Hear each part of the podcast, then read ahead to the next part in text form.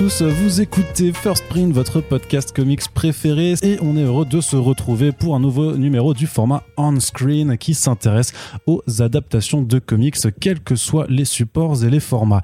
On fait un, un run spécial animation en ce moment, puisqu'il y a quelques temps on vous a parlé de What If, et, et avant d'aborder Modoc, on fait un petit tour du côté de DC Comics pour vous parler d'une série d'animation qui s'appelle Harley Quinn, donc qui met en scène euh, la poule aux œufs d'or de DC Comics, le, Deadpool-like un petit peu de l'éditeur à deux lettres, mais surtout une excellente série d'animation qui nous a régalé par son humour, par son approche un peu adulte. Et donc, eh bien, on a énormément de gens aujourd'hui pour vous en parler. Je crois même euh, qu'on a un peu les Gotham City Sirens euh, du podcast, puisque nous avons aujourd'hui avec nous des voix que vous allez reconnaître. Océane, tu es avec nous de retour. Bonjour. Salut Arnaud, moi je suis Poison Ivy. Je vous préviens tout de Ah, je, je ne savais pas en fait qui allait s'administrer euh, les rôles, mais effectivement, donc voilà, donc Poison Ocean. Ensuite, nous avons également Vesper qui est de retour parmi nous. Bah oui, du coup, je pensais de Poison Ivy, donc je, je suis un peu euh, prise au dépourvu. Donc euh, tout dépend de ce que préférera Phobos. Comme elle a déjà fait une belle Catwoman, je veux dire que je suis Harley Quinn officiellement. Donc tu euh, seras la Harley Quinn de ce podcast et donc nous avons effectivement Phobos avec nous. Bonjour, bonjour, donc Phobos alias Catwoman, voilà. Exactement. Non, non, mais c'est vrai qu'il faut rappeler que tu as fait le, le magnifique cosplay de la Catwoman euh, designée par Joel Jones. C'est euh, c'est sur ton site, on peut voir ça ou c'est euh, où? Euh, oui, sur mon Instagram, Phobos Cosplay, ou sur mon site phoboscosplay.com. Voilà, et ça c'est euh, le placement de produits qu'on apprécie.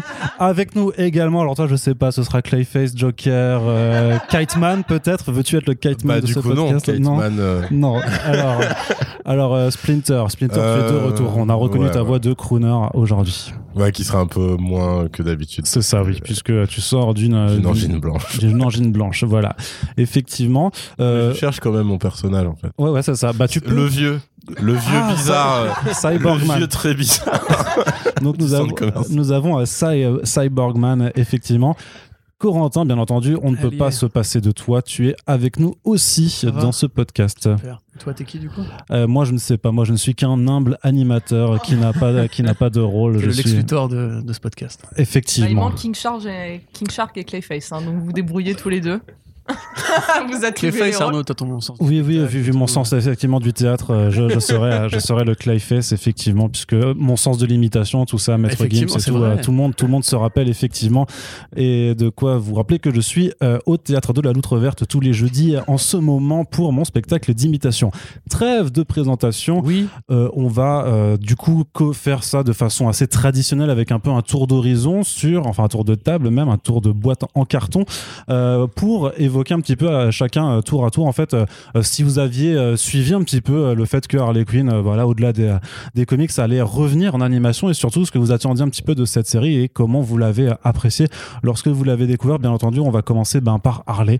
Donc Vesper, je me tourne vers toi. À toi l'honneur. Oui, euh, eh bien, écoute, je, suivais quand même de près le projet, mais je n'avais juste pas eu le temps de regarder quand c'était euh, sorti. J'ai regardé que cette année, je me suis enchaîné les les, les deux saisons, plus par euh, faute euh, faute de temps qu'autre chose, et on en parlait aussi de disponibilité un peu euh, légale pour regarder. Enfin bon, bref, voilà. Donc, mais je suivais ça quand même de très très près. J'avais hâte. Je savais que quand la première saison était sortie, j'avais eu que des bons que des bons retours de la part, on va dire, des, des gens dont j'estime la vie. Donc, je, je savais que c'était à peu près. Est-ce qu'il y a des gens qui sont, safe. qui sont là? Bah non, mais j'ai vu sur ma tête. Je me rappelle plus exactement qui c'était, donc c'est pour ça que je veux pas rentrer dans. Les, je, je citer personne. Mais mais du coup, ouais, j'avais hâte et vraiment, je n'ai pas été déçu euh, un seul moment. Très bien. Poison Ivy, je me tourne vers toi. Bah moi à la base j'étais un petit peu réticente euh, vis-à-vis du projet parce que j'avais pas envie d'une énième série qui gueule euh, dans tous les sens euh, avec du gore un peu infantile. Enfin je sais pas, j'étais pas j'étais pas chaude au, au départ. Et euh, ensuite bah, j'ai vu les avis hyper positifs de, de toi Arnaud, de, de Phobos, même de Vesper euh, je, je crois. Et puis euh, et puis ensuite je me suis dit bah tiens allez pourquoi pas je vais lui donner sa chance et puis bah avec euh, avec euh, Catman ici présent, bah, on s'est enfilé les deux saisons en une semaine et, euh, et c'est vraiment passé euh, hyper bien. Et euh, c'était une excellente surprise et j'étais vraiment ravie euh, de, de découvrir cette, euh, cette série d'animation qui m'a vraiment plu à, à beaucoup de niveaux de lecture. Très bien. Catwoman, euh, Phobos, je me tourne aussi vers toi pour te poser euh, cette même question.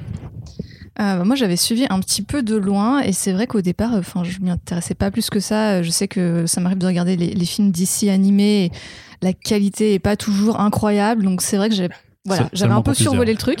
Euh, et c'est toi-même, Arnaud, en fait, qui, qui m'en avait reparlé euh, à la fin de l'année dernière, si je me trompe pas. Tu m'as dit, regarde, je pense, ça va te plaire. Effectivement, euh, j'ai lancé un épisode et pareil, j'ai bingé les deux saisons en une semaine. Et ouais, j'ai vraiment euh, super, euh, super accroché, vraiment adoré, quoi. Très bien, bah, je suis ravi d'avoir pu euh, déclencher euh, ce- ceci quelque, quelque part. Euh, Splinter. Euh, bah alors, moi, j'avais vu le premier teaser. Donc, euh, je crois que c'était pour le DC Fandom au tout début du lancement du truc. Il y avait vraiment un teaser, d'ailleurs, qui n'est pas dans la série, qui était juste Poison Ivy et Harley qui sont dans une cellule et qui parlent. Oui. Et en fait, c'était ultra méta. Et en fait, ça donnait pas trop envie parce que ça faisait vraiment.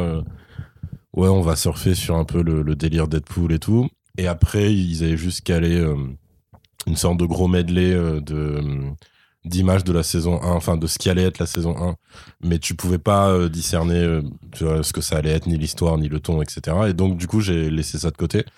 Et, euh, et après, ouais, j'avais commencé à voir qu'il y avait plutôt bonne presse, alors même si c'est c'est une niche quoi, parce que c'est clairement pas, euh, c'était en tout cas pas euh, le truc euh, mondialement connu ou quoi que ce soit. Et après toi tu m'avais confirmé que ouais en fait c'était euh, que ça valait le coup et que c'était justement pas un truc abusé. euh, euh, fait par des mecs tu vois qui qui qui auraient juste euh, qui auraient juste voulu dire bon bah voilà maintenant on a droit au gore et au Mm. sang enfin au sang et et aux allusions plus adultes et donc regardez on a fait ça en fait alors il y a un peu de ça mais sauf que c'est bien utilisé en fait donc euh, donc ouais après j'ai euh, j'ai pris le truc avec euh, retard et j'ai enchaîné les deux saisons donc ouais un peu pareil carrément Donc, ouais, donc beaucoup de gens en fait qui ont euh, suivi mon avis et qui ont binge-watché les Complètement. trucs, ce qui est très très rare quand même que les gens euh, suivent influenceur mon avis. Ouais, effectivement, ça doit être ça. Je vais me reconvertir. euh, Donc, tu euh, spoil Spider-Man sur M6 c'est pas moi qui ai spoilé Spider-Man sur M6. Corentin, je me tourne Ouais. vers toi. Est-ce que toi aussi tu as suivi mon avis pour euh, tout, binge-watcher non, cette euh, saison non, non. Même pas pendant deux ans, Arnaud m'a dit regarde la série, tu vas voir, c'est bien. Et je lui ai dit ouais, bon, c'est Arnaud, quoi, tu vois. Il, C'est ça. Il a, il a les goûts d'Arnaud. Et finalement, c'est Océane qui m'a dit viens, on regarde la série. J'ai dit d'accord. D'ailleurs, c'était en 2018, euh, le teaser dont tu parles, c'était pour la New York Comic Con, donc c'était longtemps avant, Ouais. euh, ouais longtemps avant la pandémie, le monde d'avant et tout. Euh, donc ouais, ce teaser-là, pareil, en fait, il m'avait euh, donné l'impression que ça faisait un peu série de forceurs pour capitaliser sur le post Deadpool, etc. D'ailleurs, à une époque, ça devait être une série qui était vraiment en canon avec euh, avec les films, puisque Margot Robbie devait reprendre le rôle et tout, puis ça avait été changé Ouais. avec les Coco. Euh, bah, j'ai voilà, j'ai- je crois que c'est quasiment toi qui as fait toute la campagne de promo en fait pour euh, quasiment tous les articles d'annonces, etc. Mais j'ai regardé. J'ai relayé l'actualité, j'avais pas fait de la promotion. J'ai cherché euh, si j'avais déjà formulé un avis sur la série avant en écrivant un article. En fait, euh, c'est Arnaud qui a quasiment tout fait sur la série animée. Quel homme Ouais, il est très fort. Euh, donc finalement, voilà, je m'y suis mis euh, par amour. Euh, C'était cool. Franchement, on a bien, on a bien rigolé. Et j'ai quand même des, des reproches à faire. Enfin, je trouve que c'est pas, euh, c'est pas encore exactement ce que j'aimerais, mais ça s'en approche petit à petit. La 2 pour moi était meilleure que la 1. Et j'espère que la 3 sera meilleure que la 2. Euh, mais sinon, ouais, c'est une bonne série euh, animée, euh, voilà, méta, mature et tout. Et comme elle le disait justement dans ce teaser-là, contrairement à la série Deadpool de Donald Glover, celle-là, elle s'est faite pour de Bah, elle s'est faite surtout en fait. Enfin, C'est ce que je viens de dire, ouais, en fait. ouais. C'est exactement ce que je viens de dire. C'est. Tu veux enchaîner Non, non, du tout, du tout. Je te laisse, je te, je te- je te laisse Non, me fini, reprendre. je, te laisse, je te laisse me, me reprendre. Non, mais c'est vrai que c'était. euh, J'avais plus souvenir que c'était déjà, c'est que ça faisait depuis si longtemps en fait qu'il y avait eu les premières, euh, les premiers teasers ou les premières annonces, puisque effectivement à l'époque on sortait effectivement de, de ce traumatisme d'avoir une série Deadpool par Donald Glover qui avait été enfin annulée et dont en fait Donald Glover avait leaké en fait un faux script d'épisode, mais qui était euh, ultra marrant, Ultra. ultra un rhinocéros. ultra méta, ouais, avec un Deadpool qui qui euh, Donc un crossover avec Black Panther du coup non non pas du tout, non non mais euh, c'est une blague pour le rhinocéros du coup, mais c'est pas c'est pas drôle du coup, donc c'est pour ça que, que je réagis pas. Mais euh, non non, mais vraiment pour le coup, où il défendait vraiment genre le dernier, c'était vraiment par rapport à, un- à la vraie histoire d'un rhino- d'un rhinocéros blanc, rhinocéros blanc qui avait été sauvé in extremis euh, parce que c'était enfin c'était ultra méta, c'était violent à mort euh, sur euh, bah, d'un point de vue politique, sur euh, à la fois sur bah, sur la question de la, de la sauvegarde des, espèces, mais aussi sur l'industrie, tout ça. Donc, euh, genre, euh, genre Deadpool qui disait ah non mais je peux pas faire de blagues sur telle ou telle personne parce qu'en fait on va être que après. Enfin, ouais, c'était vraiment mortel. Et donc ça, moi j'avais été très frustré en fait que ce projet euh, ne voit jamais le jour. Donc quand ils avaient annoncé effectivement cette, cette série d'animation, alors c'est vrai qu'au début il y avait ce côté forcing parce qu'on annonçait Margot Robbie dans, dans le rôle, que en termes de comics on était quand même encore, je crois, où on venait de terminer le très long run de Amanda Conner et, et Jimmy Palmiotti qui certes était rafraîchissant au départ, mais cinq ans après de la même formule et tout, c'était un comics qui était ultra bruyant en fait, euh, qui, euh, ouais, qui quand même réussissait à te donner mal au crâne sans le pouvoir du son, c'était assez, euh, assez fort.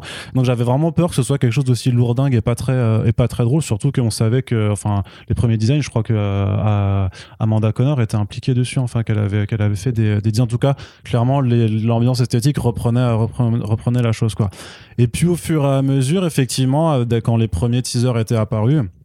Au fur et à mesure qu'il y avait eu les, les trailers, en fait, moi je me rendais compte que effectivement ça avait l'air d'avoir euh, bah, une autre gueule, euh, d'avoir une, une vraie direction. Il y avait dans le teaser dont tu parlais déjà des, des, des vannes méta justement qui Harley qui disait à Poison Ivy, mais tu vas voir, il y aura des blagues de cul parce que maintenant on peut le faire, il y aura, ce sera super méta, il y aura de la violence gratuite et tout ça. Moi, j'ai un cerveau reptilien aussi, tu vois, on me dit blague de cul, violence gratuite. Bon, voilà, a priori, je vais y aller comme ça, je vais faire, je, vais passer du bon temps. Et j'ai passé effectivement du bon temps. Et c'est pour ça que, euh, que après j'en ai pas, j'ai, j'ai essayé de, de, de, d'en faire la promotion effectivement, puisque euh, bah, j'ai toujours été. euh, enfin, les gens qui nous écoutent sur First Print savent que je milite pour l'animation, euh, quelles que soient euh, ses formes. Et je suis toujours à dire, ouais, c'est l'animation, c'est le meilleur truc pour faire des adaptations de comics. Mais c'est vrai que chez DC aussi, en termes de séries. Euh, les dernières années, c'était pas non plus la panacée, quoi. Euh, Il y avait euh, Beware the Batman, qui était quand même pas pas splendide, qui, qui avait des choses intéressantes à raconter, mais qui était pas incroyable. Et puis les films d'animation, en fait, euh, au bout de, de, de quelques années, t'as vite fait le tour de, de voir qu'ils adaptent des arcs euh, en 1h10, euh, dont ils arrivent même pas en fait à capter un petit peu l'essence et en se reposant toujours sur le même modèle. Donc c'est- Justice, le dernier, c'est clairement ça. Quoi. Ouais, je l'ai toujours pas vu. Il faudra qu'on fasse un truc. On, on se fera un truc euh, Après, sur, Injustice sur- si sur tu les veux. séries animées un peu méta comme ça, t'avais Teen Titans Go. euh, Teen Titans Go, ouais, mais j'adore que ouais, et que, et que c'est vrai qu'il y a Teen Titans Go, mais il y avait aussi, qui peut être parfois un- un peu débile et tout. il y a un truc qu'on a complètement oublié, tu vois, c'est Justice League Action. Ouais, Plus non, personne n'en parle. aussi. Ouais. Après, c'était des épisodes de 10 minutes. euh, c'était Mais il y avait des trucs méta, il y avait parce qu'il y avait des, il y a des, il y avait des vannes sur Batman 66, il y avait vraiment des, des, des petits rapports à ça, donc c'était, euh, c'était plutôt rigolo. Et après, vraiment, bah, le, en tout cas, les, les- le premier épisode de, de, de cette série, je trouvais que très rapidement, bah, effectivement, sur, même sur la scène d'ouverture sur le, sur le bateau, euh, ça tout de suite ça devient ultra hardcore sur la sur la violence graphique avec des gens qui qui se liquéfient qui enfin il y a du sang ça dit des gros mots ça envoie des punchlines euh, les coups de euh, Batman qui baisse des chauves-souris enfin euh, Harley Quinn qui se fout de la gueule vraiment de tout le monde qui respecte rien le, le Gordon, le Gordon, euh, dépressif. Voilà, enfin moi j'ai enfin vraiment l'espace de, de, de trois épisodes, j'ai fait OK, non mais c'est euh, il y a vraiment quelque chose de ouf. Et puis au fur et à mesure, ça non seulement ça développe ben, l'univers, chacun des personnages ont vraiment ses, euh, ses, ses propres arcs narratifs, euh, sa personnalité. Euh, Harley Quinn, elle est ultra elle est, elle est ultra marrante, il y a aussi une vraie évolution de personnage et de en fait de de discussion sur euh, ce qu'est Harley Quinn par rapport au Joker, par rapport à Poison Ivy, par rapport à en fait même à sa, sa sexualité au final, qui reste quand même euh, une longue, euh, un long fil rouge sur sur sur les deux saisons.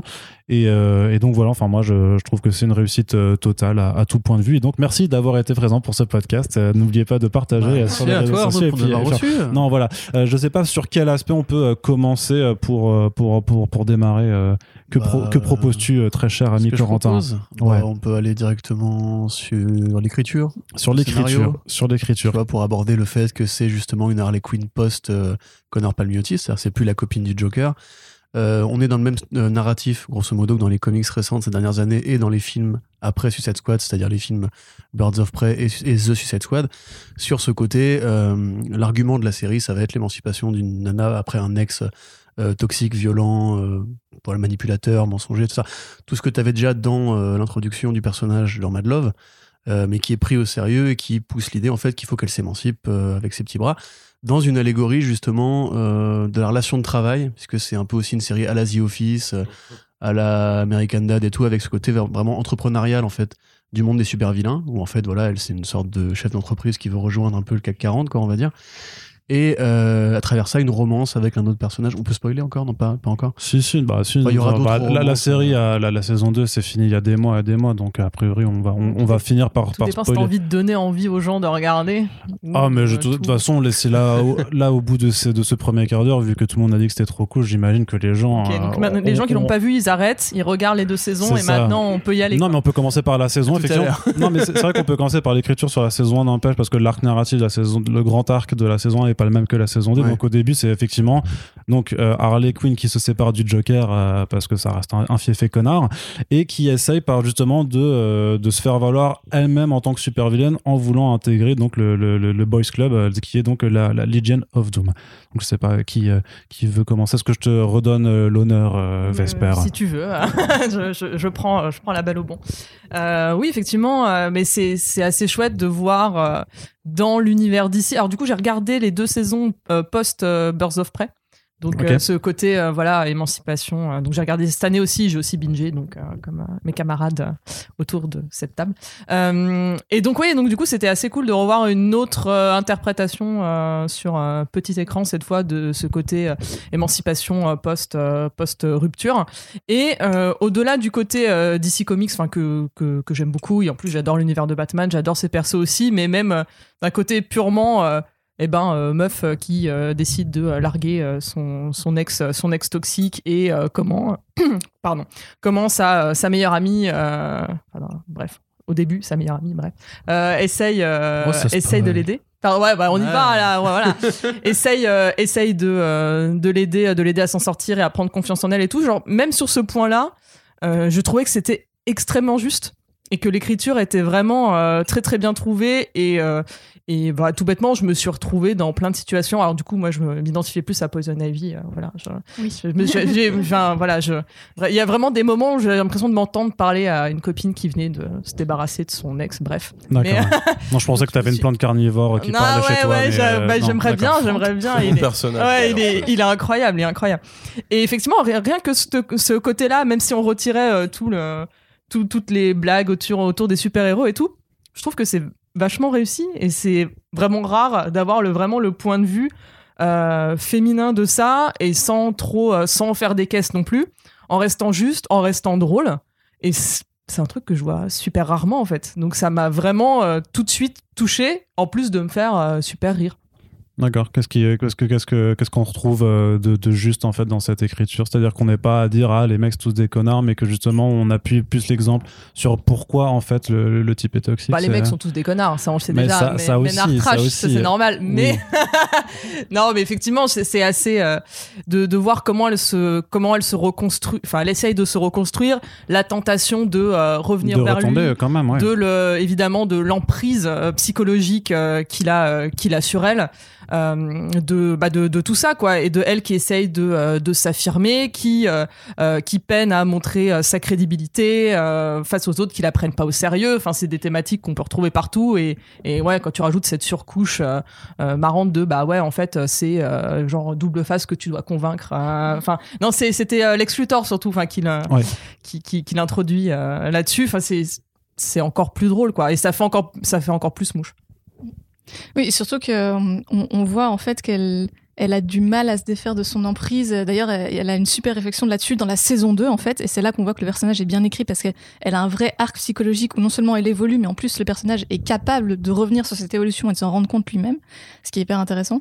Euh, et, et ouais, c'est ce qui est à la fois tragique et assez réaliste, c'est que dans cette saison 1, elle essaye de, de, s'assumer, de prouver, de, se prouver à elle-même sa valeur, mais en utilisant les codes de son ex toxique, du Joker. Parce que justement, elle veut rentrer dans la Legion of Doom pour ça.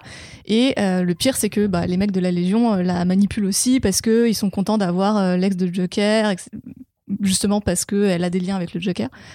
Euh, c'est encore pire. C'est parce qu'ils qu'ils veulent veulent prendre Poison Poison Ivy. Ils En veulent Luthor, il veut une meuf avec des pouvoirs et en gros, il fait ouais, mais toi, en vrai. Mhm. Donc en fait, elle est pas, elle est pas sortie des ronces justement cette euh, pauvre Harley Quinn.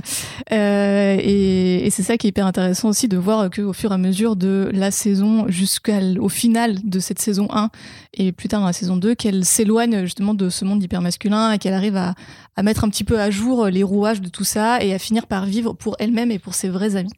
Euh, et ça, c'est quand même super beau. Et ce qui est intéressant, c'est que je trouve que la série se construit au fur et à mesure que Harley arrive à se construire. Je trouve que le début, on est vraiment dans un schéma un peu de série de sale gosse, euh, avec Harley qui en fait des tonnes et la série elle-même en fait des tonnes. Et je trouve qu'au fur et à mesure de, la saison 1 et après de la saison 2, euh, le trait euh, se devient plus fin, euh, l'écriture devient plus fine parce qu'ils réussissent à cerner le personnage en même temps qu'elle-même arrive à se cerner, à savoir qu'est-ce qu'elle veut faire et qu'est-ce qu'elle ne veut pas faire. Et c'est assez fascinant parce que c'est vrai que les saisons 1, parfois, surtout pour les sitcoms et tout ça, parfois t'as du mal à cerner les personnages, t'as du mal à les écrire. Et c'est le cas de beaucoup de sitcoms américaines, type euh, Parks and Recreation, The Office, euh, New Girl euh, et tout ça. C'est vraiment une écriture qui, qui galère un peu à se trouver au début parce qu'ils savent pas exactement comment écrire tel personnage et tout ça. Mais on, on sent qu'au fur et à mesure, ils prennent autant confiance en eux que Harley prend confiance en elle. Et euh, c'est assez plaisant de, de voir cette évolution euh, hyper intéressante. Et c'est aussi un petit peu méta au fond. C'est de voir à quel point on sent qu'au début, les scénaristes, ils se disent qu'ils doivent cocher telle ou telle case bien précisément parce que c'est une série d'animation pour adultes. Donc il faut cocher cette liste de, de trucs dont, dont on a besoin. Et puis en fait, à un moment donné, ils se rendent compte qu'ils ont juste pas besoin de cette liste et que bah, c'est eux-mêmes qui peuvent se construire quelque chose de nouveau. Et, euh, et c'est pour ça que, que à ce niveau-là, je trouve la saison 1 plus intéressante en matière de comment on se construit soi-même et comment on construit sa propre série. Là où la saison 2, elle a un peu les errements de euh, pas mal de saisons 2 de séries euh, qui existent. D'accord. Bah, surtout qu'en plus, il y a, il y a- par rapport au fait que le, le personnage évolue d'un point de vue euh, psychologique, tu as le background aussi bah, de, de, de, de- de psychologue, enfin de. de, de, de De psychiatre, même, de psychiatre, ouais, c'est ça, oui, pardon, de docteur, j'allais dire, je cherchais docteur, merci. De docteur en, en, en psychiatrie, de. euh, de- d'avoir sa propre introspection en fait puisqu'il y a même un épisode où on va dans sa tête pour aborder ses traumas il y a sa famille euh, du coup complètement euh, éclatée euh, aussi qui est abordée au terme d'un d'un Qui est- épisode mais du coup, qui, qui est émouvant en fait vers la fin, parce qu'en fait, elle, elle a vraiment une triste vie. Enfin, ça, justement, du coup, sa famille, c'est ses parents, qui, à ma connaissance, dans les comics, sont très en retrait. Enfin, il y a pas. un non ouais, on n'aborde pas trop ça rien. Mm. Et en fait, ses parents sont horribles, mais vraiment, tu peux pas faire pire. Enfin, tu vois, et, en- et en plus, ils gardent, euh, bah, comme tu disais, tu vois, le sens de la punchline, mais au service de de- d'une vraie construction de personnage, parce que quand, donc, en gros, son père lui a quand même tiré dans le bide, et euh, donc elle, euh, enfin, est surprise, tu vois. et, Jusque-là. Et, euh, et en gros, sa mère, elle se rend compte que, que c'est pas juste son père qui est, qui est donc un petit escroc qui doit de l'argent à la mafia, c'est que sa mère est aussi dans le coup. Et sa mère lui dit, ouais, moi, tout ce que je voulais, oui, parce qu'en plus, ils font ce, ce truc de juste new-yorkais où ils disent, ouais, euh, tout ce que je voulais, c'est ce que toutes les mères juives veulent, que t'épouses un docteur. Et la meuf dit, mais je suis docteur. Et t'as, c'est hilarant comme réplique, en même temps, c'est ultra triste, parce qu'en fait, elle, elle est, enfin, pour elle, pour eux, elle n'existe pas, tu vois, elle a Ouais. pas de, pardon, elle a pas de, elle a ni mérite, euh, ni, ni rien. Et, euh, et en plus, alors, après, t'as, enfin, pour moi, c'est, c'est un épisode qui symbolise bien la force de la série, parce que donc, t'as aussi le niveau de lecture qui est ultra méta, puisqu'en fait, tous les mafieux qu'ils ont dessinés sont des mecs de films cultes euh, mafieux, c'est-à-dire que t'as, le, t'as Chaz Palminteri euh, qui est qui est sapé comme dans Il était une fois le Bronx. T'as, euh, j'ai plus son nom, le mec qui était un peu roux dans euh, Donnie Brasco, qui est le supérieur de, de Johnny Depp. Et t'as, euh, je crois que c'est euh, Polly des Sopranos. Enfin, tu en fait, tu vois ça déjà, t'es heureux. Et en plus, après, la scène est marrante. Enfin, t'as, t'as les flashbacks où, en gros, euh, ils, bah, ils ont respecté son, son background, puisqu'effectivement, c'est, c'est également une gymnaste euh, de, de très haut niveau. Et en fait, son père, ce con, euh, prenait des paris et du coup lui demande de se foirer exprès. Enfin, il y a rien qui va, tu vois, dans sa Mm. relation. Et effectivement, en fait, à la fin de l'épisode, elle s'émancipe euh, bah, clairement de ses darons. Et euh, je crois que ça doit être l'avant-dernier parce qu'après t'as l'affrontement final et tout. Ouais. Euh, et en plus, enfin, c'est d'autant plus triste que au début de l'épisode, elle va se réfugier chez eux parce que sa propre équipe l'a rejetée parce qu'en fait, elle a fait une énorme gaffe et du coup, enfin, ça, ça occasionne un quiproquo. Et clairement, enfin, Poison veut plus la voir, King Shark non plus. Enfin, c'est vraiment très très très triste. Et t'as quand même des petits moments comme ça, euh, que ce soit dans la saison 1 ou 2. Je t'avoue, moi, j'arrive- j'arriverai pas trop à les, à les À les départager citer, ouais. parce que je les ai vraiment enchaînés. C'est Ouais. À la limite, je pense que je préfère peut-être la 1 parce que t'as la surprise et après t'as des mécanismes que tu reconnais dans la 2 qui deviennent peut-être un peu trop automatiques, mais c'est voilà, c'est c'est si je chipote, c'est ça, tu vois. Ouais. Et après, Euh, tout, tout ça pour dire que dans la 2, t'as quand même un épisode avec Mr. Freeze. Et c'est pareil, t'as un truc où, euh, où d'un coup ça devient ultra triste. Et c'est désamorcé euh, genre pre- presque 10 secondes après parce que, mm, bah, parce que les personnages étant ce qu'ils sont, t'as donc, euh, bon, en gros, du coup, si on spoil, en gros, Freeze se sacrifie pour sauver sa femme. Tout ça, c'est uniquement parce que Harley, du coup, a trop cru que c'était forcément, du coup, un mal toxique et que c'était un pauvre connard qui avait volontairement frigorifié sa meuf et tout. Et en plus, il me semble qu'ils jouent, qu'ils font le jeu de mots euh, sur genre, sais, parce qu'ils ont une expression. la Oui, Blue. Voilà, tu vois, Ouais. ils font, ils font le genou, enfin, ils Ouais. poussent le truc jusqu'au bout. Et donc, effectivement, non, c'était juste un mec authentiquement triste, tu vois, avec, Ah ouais. avec, avec sa femme qui a une maladie incurable, etc. Et donc, voilà, il se retrouve, euh, il se retrouve à sacrifier. Il me semble qu'en plus, euh, il est plutôt bien écrit parce que sa dernière parole, c'est un truc euh, où il dit non, parce qu'elle, elle fait, mais, euh, genre, c'est, c'est un truc de fou et tout, de faire ce que tu fais. Et il fait non, c'est pas un truc de fou, c'est juste, juste que je l'aime. Et elle, Mm. l'est- et l'autre, elle répond, ah ouais, mais moi, j'ai jamais connu ça, en fait. Et Mm. en fait, donc tu vois, c'est c'est quand même plutôt bien écrit. Après, le truc, c'est que donc Freeze meurt, sa femme se réveille, et donc elle voit une tribu de cassos devant elle, qui sont en mode oui, alors j'ai fait foutre le camp, et tout truc. Donc tu retrouves le côté un peu sale gosse et tout de la série, mais je trouve qu'ils arrivent quand même, ouais, à, à se ménager pas mal de moments où tu te dis, pour des épisodes qui, qui sont dans des formats de, de 20 minutes, quoi, Ouais, 20 minutes, ouais, 22. ouais. ils arrivent à faire des changements de tonalité qui sont, enfin, vraiment, je, je sais pas, tu vois, combien de temps ils écrivent un épisode et tout, mais je trouve que vraiment, c'est, enfin, c'est très soigné, quoi. C'est vraiment des. euh, Mais c'est intéressant aussi parce que le personnage d'Harley Quinn, t'as l'impression qu'elle est prisonnière des attentes de vraiment tout le monde, y compris celle du public.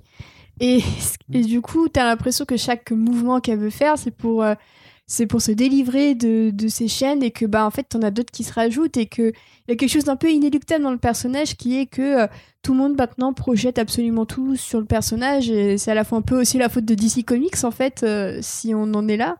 C'est que bah, ça a été, voilà, comme tu le dis tout à l'heure, la poule d'or et que euh, bah, comment on peut re- renouveler un personnage comme Harley Quinn bah, C'est peut-être effectivement en allant dans quelque chose d'un peu plus sombre, en la montrant un peu dos au mur comme ça, et au passage aussi en créant des espaces un peu de sororité qu'on connaît déjà pas mal, mais qui du coup sont un peu encore inédits sur euh, Ouais. à la télévision, si ce n'est les, les, les épisodes de Animated Series où tu la vois euh, Ouais. en virée avec, euh, avec euh, Bah, Ivy. c'est de là que vient le, le côté Harley Ivy. ouais. C'est ça, mais ça reste encore très minoritaire et même. euh, C'était déjà il y a 20 ans, donc 30, 30 ans. Ouais, C'était en 92. Ouais. c'était- Oui, j'ai eu, eu 30 ans, ouais, donc c'est un an près, ouais, voilà. Donc, mais, c'est en, dire, hein. mais en soi, si tu retires un peu euh, Birds of Prey qui a été fait bah, pendant euh, la saison 1 et la saison 2, t'avais très peu d'espace où elle pouvait s'exprimer euh, en, en tant que femme et pas juste en tant que ex du Joker ou juste en tant que méchante qui a un plan. Ou en tant que Eye Candy aussi euh, dans Ouais. le premier Suicide Squad. euh, C'est ça, parce que là, du coup, elle a un costume hyper, que je trouve hyper échancré et dont je suis pas euh, hyper fan, mais euh, ils insistent pas dessus non plus. C'est juste c'est son costume et ils font en sorte que ce soit elle qui décide de, de ce qu'elle porte quand elle veut. Quoi. Ouais, puis t'as même plusieurs costumes, ils arrivent bien à varier, je trouve, son apparence. Mais c'est marrant ce que tu dis par rapport aux attentes du public. Moi, il y a un épisode qui m'avait fait vraiment marrer. Euh, je pense que t'as dû te faire, te faire rire toi aussi. C'était l'épisode des incels, en fait. C'est l'épisode où, en fait, ça commence par Avec des le mecs mec qui a son t-shirt Release the C'est ça. Snyder. Oui, c'est exactement. Ah oui, oui, oui. The Last mecs qui matent DC euh, Universe euh, HBO Max et qui regardent l'épisode et qui font astropolitique, il y en a marre des gonzesses, c'est une Marie. surtout le truc de ouais c'est une série euh, Batman il est même pas là et tout Ouais. et du coup en plus il les troll parce que c'est un épisode hors série ça, ouais. sur Batman mais Sur qui est en fauteuil roulant Batman, enfin ouais. c'est du Mais lui, lui font plus, ouais, il y a pas de banane, il fait, mais t'as bien maté 5 saisons de Gotham et tout. Et il Oui, fait, oui, mais c'était pas, c'était pas la même chose. Voilà, il fait penser à toi à ce moment-là. Tu vois. Ah, c'est à la fin, il complètement- alors, bon c'était comment Bah, c'était un peu de la merde. euh, On en mate encore un. Allez, on en mate encore un et tout. Tu vois, donc en fait, euh, c'est assez intelligemment foutu de ce côté-là. J'ai un t-shirt Snyder Cut, donc Oui, euh, je sais. complètement. ouais, ouais. euh, T'as tenu une pancarte, euh, Snyder Cut, je te rappelle, c'est ça. pote. hein. Donc juste à me laisser pousser les cheveux euh, de très long et très gras quoi. Mais euh, non non mais non non mais Quoi? Hein Pourquoi? Bah pour ressembler au mec dans la série. Ah, ok, d'accord. Il y a d'autres paramètres. Il a des lunettes, un gros bide. Oui bah t'inquiète pas, je vais manger des burgers et boire beaucoup de bière aussi. La Je vais transforme m'impliquer. un nouveau look pour une nouvelle vie. Il y aura, Le Snyder Cut qui a été livré pour Ouais, c'est ça. regarder le film. C'est ça. Juste aussi, euh, Oui. si je peux rajouter dans l'écriture. Alors, ils ont écrit en fait pas. les deux premières saisons euh, d'une traite. Ouais. Les deux créateurs, euh, c'est Justin Alpern et, et l'autre mec qui a, écrit, a écrit la série avec lui. Euh, donc déjà de base, toute cette évolution était déjà quadrillée. Je pense qu'effectivement, au début, ils ont dû trouver leur tempo par rapport à ce qu'il fallait euh, dire justement sur Harley, le Joker, Harley, le Joker, tu t'as déjà vu C'est dix fois. Patrick Schumacher. Patrick Schumacher. Euh, et tu vois aussi justement que c'est vraiment des nerds parce qu'il y a plein de références, mais des eggs vraiment à la con. Genre, t'as t'as No Man's Land qui sert entre guillemets de New Gotham pour la saison 2. Euh, t'as tout le, le segment euh, où vraiment on va, on va foutre un costume Curbien à Harley en mode Gods Among Us et tout. Euh, t'as aussi plein vraiment de, de, de easter eggs, mais vraiment à la con euh, que, que tu caches par-ci par-là. Et tout ce côté, en fait, la densité vraiment méta, justement, quand tu vois les critiques de, de gens qui disent que c'est pas une, une série pour les fans de comics, pour les fans de Batman et tout, en vrai, c'est beaucoup plus, enfin, c'est beaucoup mieux branlé que ça. On parlait de Mr. Freeze, c'est Alfred Molina qui joue euh, Mr. Freeze, qui double Mr. Freeze, le mec qui, euh, qui fait Hello Peter dans le dernier trailer de Spider-Man. Tu n'es pas Peter Parker. super. tu n'es pas Peter Parker. Et tu vois, typiquement, même au niveau des choix de Si- si casting. je peux ajouter un truc, mais c'est. en fait, j'encourage tout le monde à aller sur Twitter et il y a, un compte qui a juste fait un détournement où euh, tu vois donc euh, la bande-annonce en VF et donc euh, Octopus fait tu n'es pas Peter Parker et après tu as la séquence euh, ouais c'est quoi votre nom déjà? Ouais, et là Jean-Marie le mec Bigard, dit c'est Jean-Marie Bigard ma couille et là t'as le logo qui arrive et t'as le début d'une horrible blague de C'est Bigard c'est le type qui rentre chez la pute. bah, J'ai vu ce truc extraordinaire.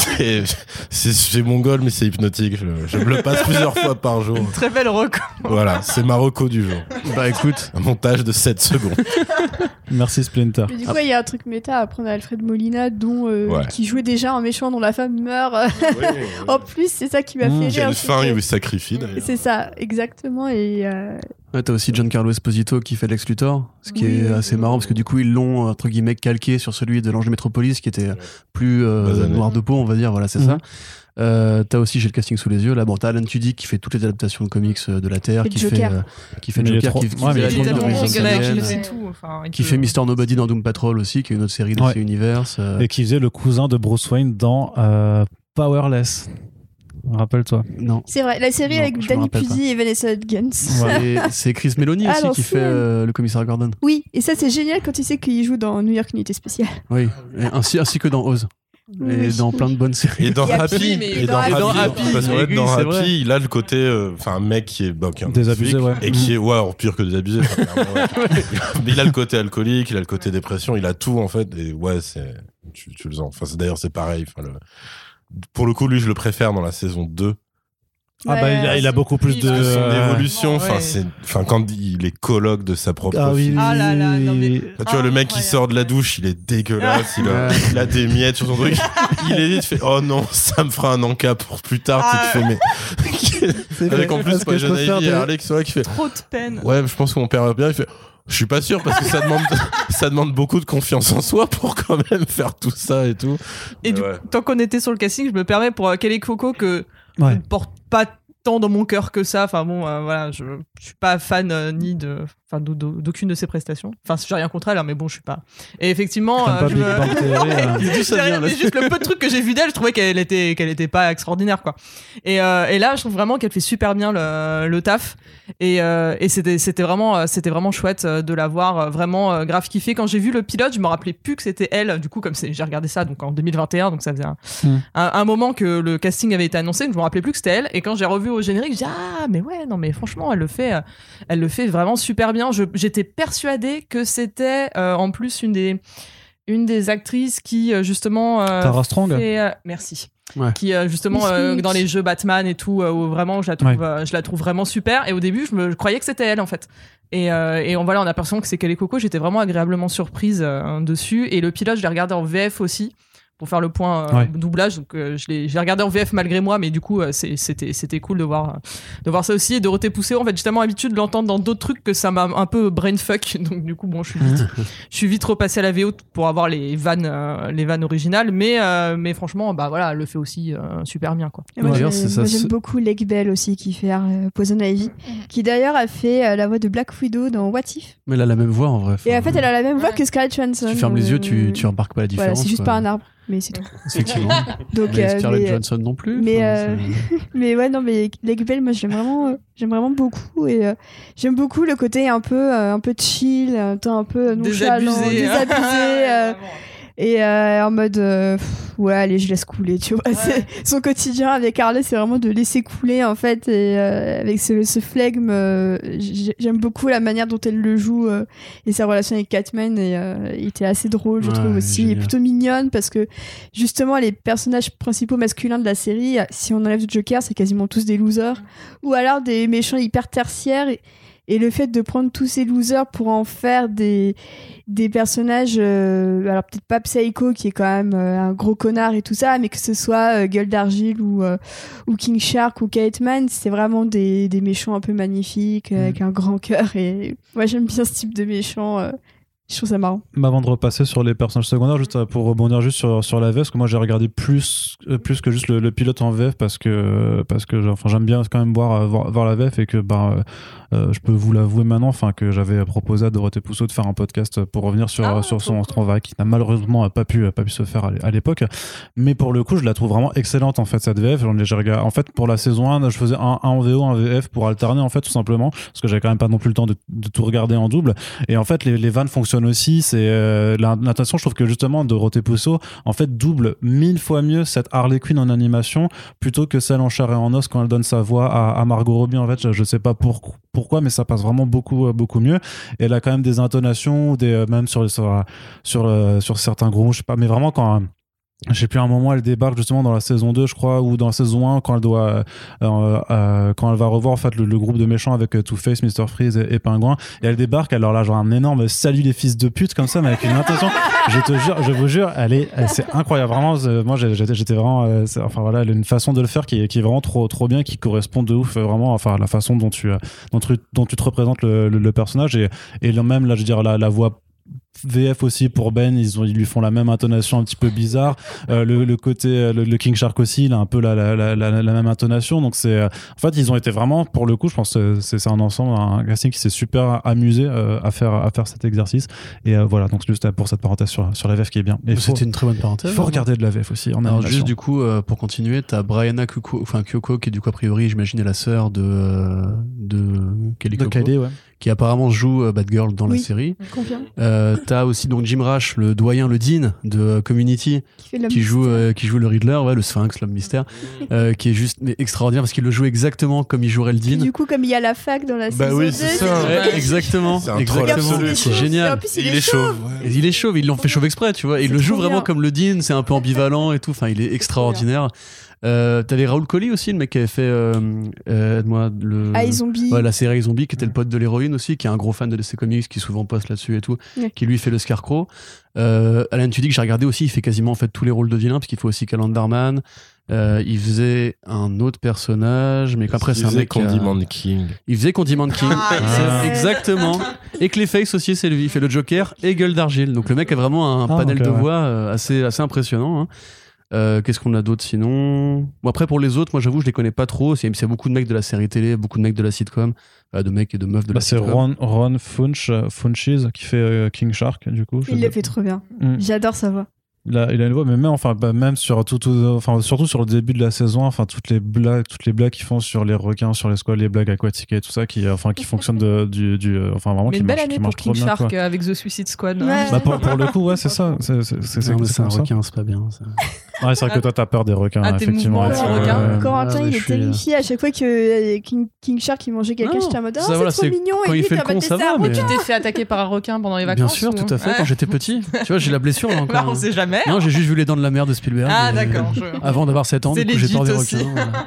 Ouais, En plus, ouais, ils en jouent de ce truc-là parce qu'il y a un, je sais plus quel, euh, quel moment, mais il y a dans la saison 1, je pense. Quand il King retourne Shark sous va en l'eau. tôle. Ah, Et donc, euh, à Ah la fin de l'épisode, ils le font évader.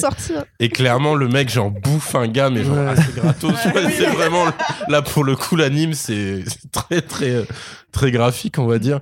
Et il se met à leur hurler dessus euh, avant de partir. Enfin, et là, pour le coup, ouais, le mec est ultra menaçant. Alors qu'après, il reprend sa voix, c'est un peu débonnaire, un peu, ouais, bon, Ouais, alors. salut les gars, ça va là Parce qu'il est super mignon en fait. Oui, euh, c'est ça. Oui, avec son C'est genre, euh, c'est le CM. euh, Mais même le. Il est sur le- leur compte. Corentin est Genre- terrifié.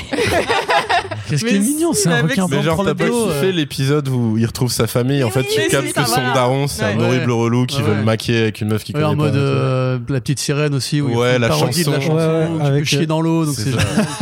D'ailleurs, pareil, pareil, le mec leur dit, mais genre, votre, argument principal, c'est quand même c'est pas ouf, les gars. c'est clair. Ouais, non, c'était un bon épisode. Moi, tant qu'il bouffe pas des gens, tu vois, je suis. Ah ouais, Mais vois, même, tu sais, quand Olivier, que, enfin, qu'il est, il est promise à une meuf, et en fait, quand il la voit, mais c'est, je sais pas, c'est une vieille meuf comme ça en train de fumer sa clope. en train de fumer sa clope. et il y a de la fumée. Il y a de la fumée sous l'eau, c'est vrai. Enfin, on dira, bon, on dira pas que t'as envie de te marier. Fait, ouais, c'est ce que c'est le fait que j'ai réussi à lui aimer ma clope sous l'eau qui te fait dire ça et tout. Ouais, c'est, c'est effectivement ça, quoi. Donc, non, non, c'était, euh, non, non, mais il est, il est, mais, mais je trouve que l'ensemble, justement, parce que t'as, t'as Harley Quinn, euh, donc en, en, en héroïne principale, mais je trouve que l'ensemble de son petit groupe euh, de camarades, donc euh, King Shark, Clayface, euh, euh, Cyborgman et, et Dr. Psycho, en fait, sont aussi ultra réussis et ont l'avantage d'avoir tous au moins aussi leur évolution. C'est-à-dire que euh, tu t'amuses vraiment de, de Clayface qui se prend vraiment pour un acteur. Putain, euh, ouais. Acteur et qui britannique. essaye- et qui Britannique, Oui, avec un accent. Il vise le BAFTA. hein, euh. Mm, mm. Moi, j'avoue, il y a un moment donné où ça devient un peu relou. Euh, Ah non, vois, mais franchement, quand, il commence. C'est la notamment- même vanne quand même tout, tout le long Mais de moi la série bien avec lui. euh.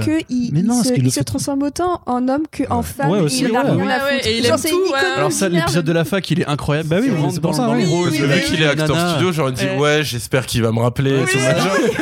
je crois que t'as un des personnages qui fait, mec, t'es juste un tas de bouffe. hein, et lui, il est pas du tout là-dedans. Enfin, je crois qu'il y a eu un gag où il dit qu'il l'a ken au bout de trois soirs ou je sais pas quoi. Ouais, ouais, ouais, complètement ça en fait. Où Ouais. vraiment il s'est pris nos jeux à fond. quoi. Mais du coup, c'est hyper intéressant parce qu'on peut aborder aussi le sujet de la queerness euh, Ah bah dans oui, la série. Ouais, Et pour le ouais, coup, je pense que c'est vraiment un ouais. personnage qui est censé être un peu gender fluide, pansexuel et Ah bah oui. c'est trop drôle oui. quand tu vas sur euh, sa fiche, euh, enfin Wikipédia euh, d'ici, euh, c'est marqué euh, ses crushs, euh, bah c'est Brad de, de le- la saison. De l'épisode ouais, de l'université et c'est Lady Gaga parce qu'il est aussi fan de Lady Gaga.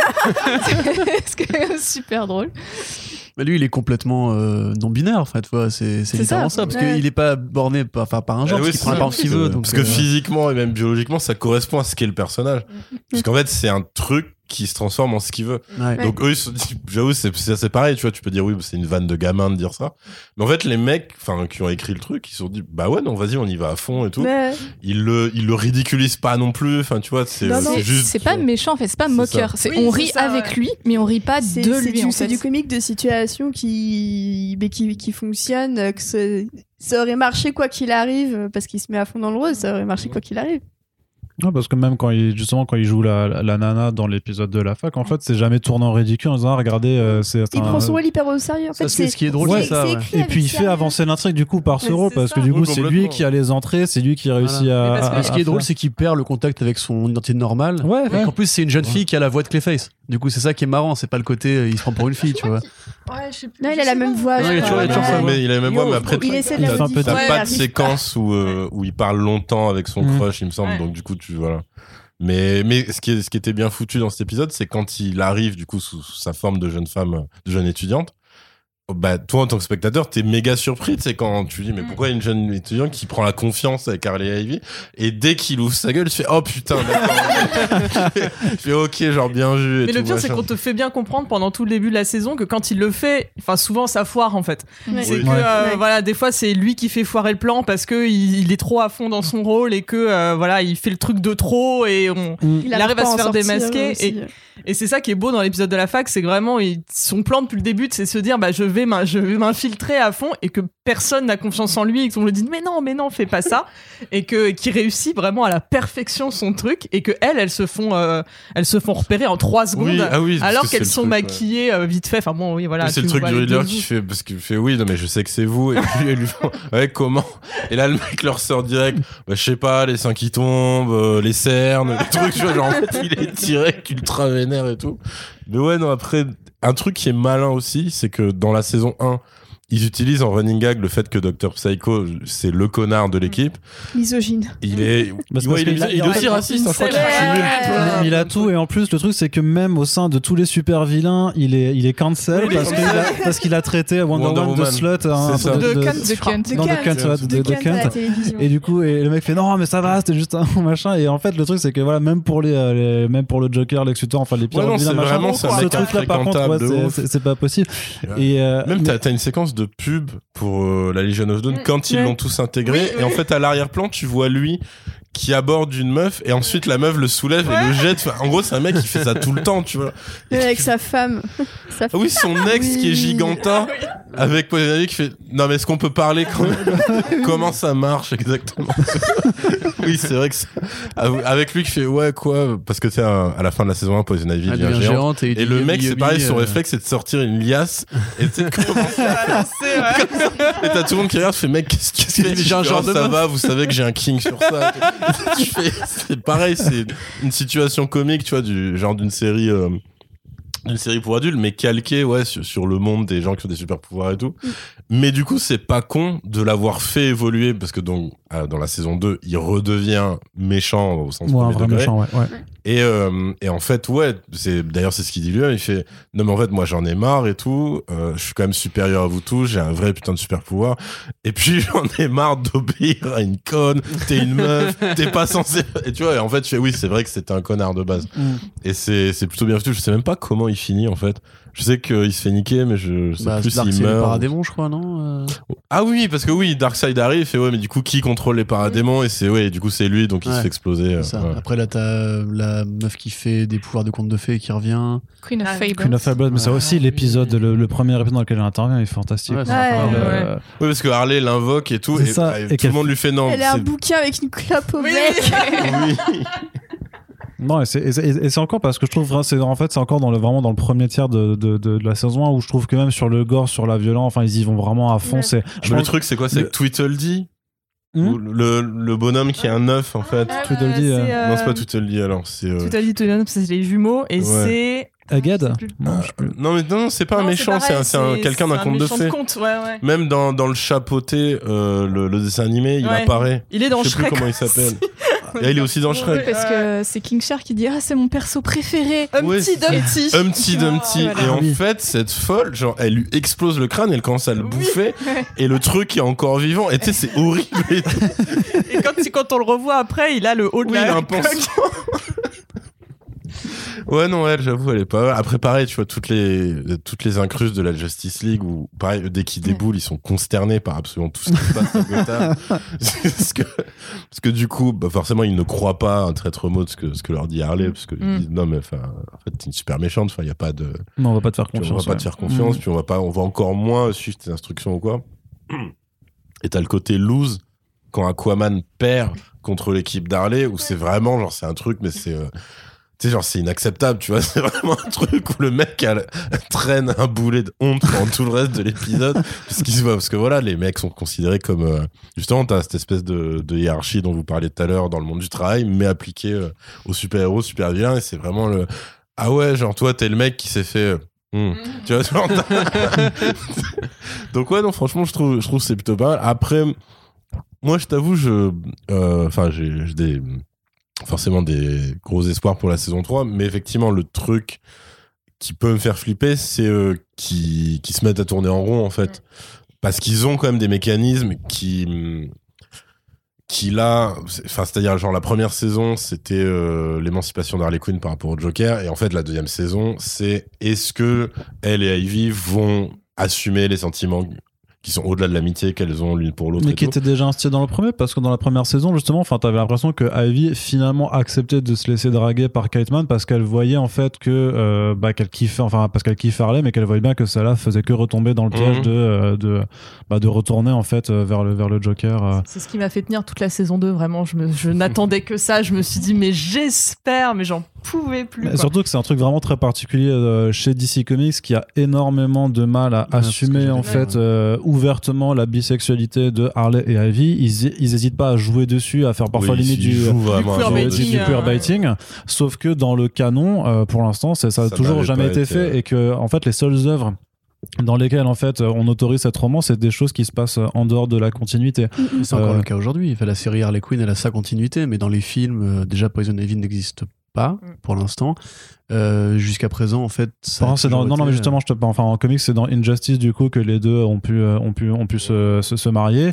Et sinon, maintenant, en fait, Il y a une a- autre série, je crois, parce que j'ai un, co- j'ai un copain qui est ultra fan de comics et qui avait vu la saison avant moi et qui m'avait dit Alors, attends-toi, Harley Quinn, l'épisode qui se passe à Themyscira, je veux absolument que Ah, tu oui. m'écrives quand tu l'as terminé. Ouais, bah. Et qui m'avait envoyé une, une page où en fait elles faisaient un photomaton toutes les deux où elles étaient toutes mignonnes. Euh, Faudrait que je retrouve Ah, l'issue. c'est euh, euh, in Crisis, non? Je sais, je sais plus. Parce qu'en fait, c'est. voilà, C'est vous les vrais. dans- hein. Mais même dans en fait, Crisis, c'est euh, c'est suggéré, c'est- mais- c'est- jamais frontal. Alors que après, justement, ils ont sorti quand même un, un, un comic book euh, là depuis quelques depuis quelques mois, qui en fait est une prolongation de la série en comics et qui fait le pont en fait entre la saison 2 et la saison 3 et euh, littéralement ça, ça commence à, juste après la conclusion de la saison 2 donc elles sont parties en voiture toutes les deux. Elles sont en voyage de noces. Et c'est tu vois euh, du coup elles sont dans une chambre et t'as littéralement Harley Quinn qui fait un salto avant avant de lui tomber dessus sur le lit. Euh, toutes les deux elles sont en, en- en sous-vêtements tu vois. Et elles s'embrassent. Et, et c'est vraiment la, la représentation la plus frontale en fait de leur de leur homosexualité qui a été faite depuis ever en fait tu vois. Alors qu'avant c'était toujours du sous-entendu mais on le fait pas de façon mais de façon très bizarre en fait parce que Ouais, parce qu'ils savaient que c'était un fantasme absolu de fan depuis limite euh, la depuis série. le début, Ouais, mais ça- Mais, l'épisode, mais ouais, ils euh, surjouaient le- les sous-entendus en fait. ouais c'est ça Mais ils ouais, ils voulaient Sans pas y aller. Quoi, assumer, clairement. quoi, Bah, De toute façon, il y a eu, euh, enfin là pour la série, même si bon, ça leur, ça leur est complètement retombé sur la gueule, mais il y a, il y a eu quand même ce moment assez nul où les mecs, ça a leaké qu'en fait ils avaient, ils avaient censuré un bout de dialogue d'un truc de la saison alors c'est 3. c'est pas c'est pas un, c'est pas un bout de dialogue enfin tu parles de Catwoman Ouais, quoi, en fait. Ah c'est oui, pas, oui, c'est oui, pas un bout de dialogue. En fait, c'est qu'il devait, euh, il voulait mettre une scène vraiment en fait où Batman euh, faisait un brute minou à Catwoman et, Ah, euh, ok. ouais, et et que du coup, en fait, ça a été coupé euh, parce que quelqu'un de la direction leur fait non, les héros ne font pas ça en fait. c'est ça. Tu vois. Et euh, En fait, c'est là que tu vois que parce que si même pour une série comme ça, ils en sont encore avec leur Alors garde que tu commences- qui date ouais. des années je sais pas quoi. S'ils sont encore aussi euh, puritains en matière de sexe hétérosexuel. euh, C'est en fait ouais, c'est- c'est- en plus, c'est du sexe hétéro, quoi. quoi. Ouais. C'est c'est ça. Alors que tu c'est commences comme en une plus. série, c'est pas pour enfants. Il y a des gros mots, il y a de la violence, il y a du sexe, il y a du sexe homo. Effectivement, il y a il y avait Mais pas de c'est- sexe hétéro représenté dans la C'est série. pas très. Enfin, même les scènes où elles couchent ensemble, parce qu'on voit dans la saison 2, c'est quand même très suggéré en fait. rating Du de la Ouais. où ils auraient Ouais. pu quand même pousser, je pense, beaucoup plus loin. Au final, elles se font des petits bisous euh, sous une couverture. Enfin, Ouais, c'est pas. Ah, Ou alors, et qu'il y a du gore et alors qu'il y a plein d'autres trucs. Donc, euh, ça aurait après, c'est euh, pour ça que toujours, moi, ouais. je pense pas qu'ils auraient fait, tu vois, un plan frontal et tout. C'est plus genre. Non, non, ça aurait pas été. ça aurait été truc, mais- juste après, limite, tu vois la tête de Batman qui remonte. Et. Oui, non, c'est Et ça, si ça, enfin, si tout le reste les gêne pas, Mm.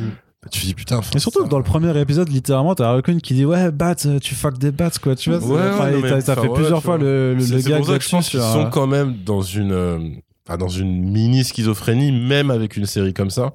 Parce qu'au final, là, ce qui les a dérangés, si, si tu, si tu comprends leur espèce de semblant d'argumentation, c'est que c'est parce que c'est Batman qui Oui, veulent pas. c'est Ouais, c'est ça. Et donc là, tu dis, d'accord, mais enfin, c'est quand même super bizarre. C'est-à-dire qu'en gros, donc les semi-méchants, parce que après, c'est quand même les deux héroïnes de la série au final, euh, Harley et Ivy. Donc, elles, en fait, ça passe parce que c'est pas des personnages euh, moraux, enfin moraux du coup.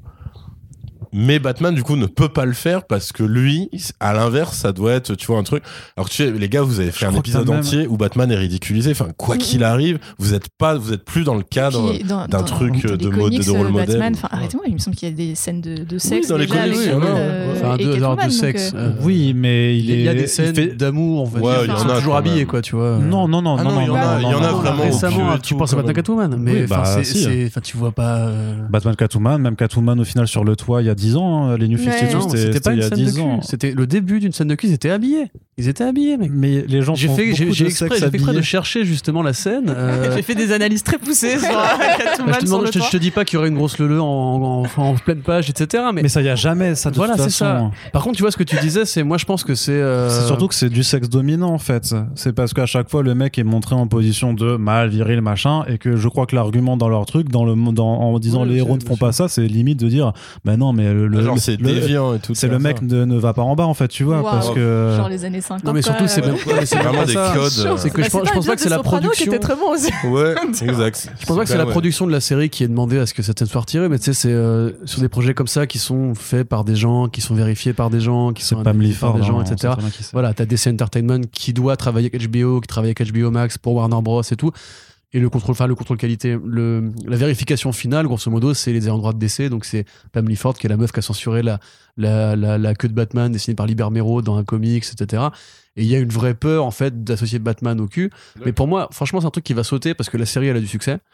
Euh, quand tu penses tu vois, à The Boys par exemple la saison 1 tu sais qu'il y avait une scène où Homelander devait se branler du haut du Chrysler Building qui avait été censurée par Refusé, euh, mais elle est dans la 2. et ils l'ont mis dans la 2 tu vois moi franchement je m'inquiète pas la Ils vont vanne adapter Orgasme pour la saison. ils vont ad- ouais alors pour le coup Ils le- c'est impossible c'est mais- impossible mais euh, En fait, ils ont dit on a une idée sur comment l'adapter, donc tu sens qu'ils Ouais, sont vraiment sur comment en faire, comment faire et tout.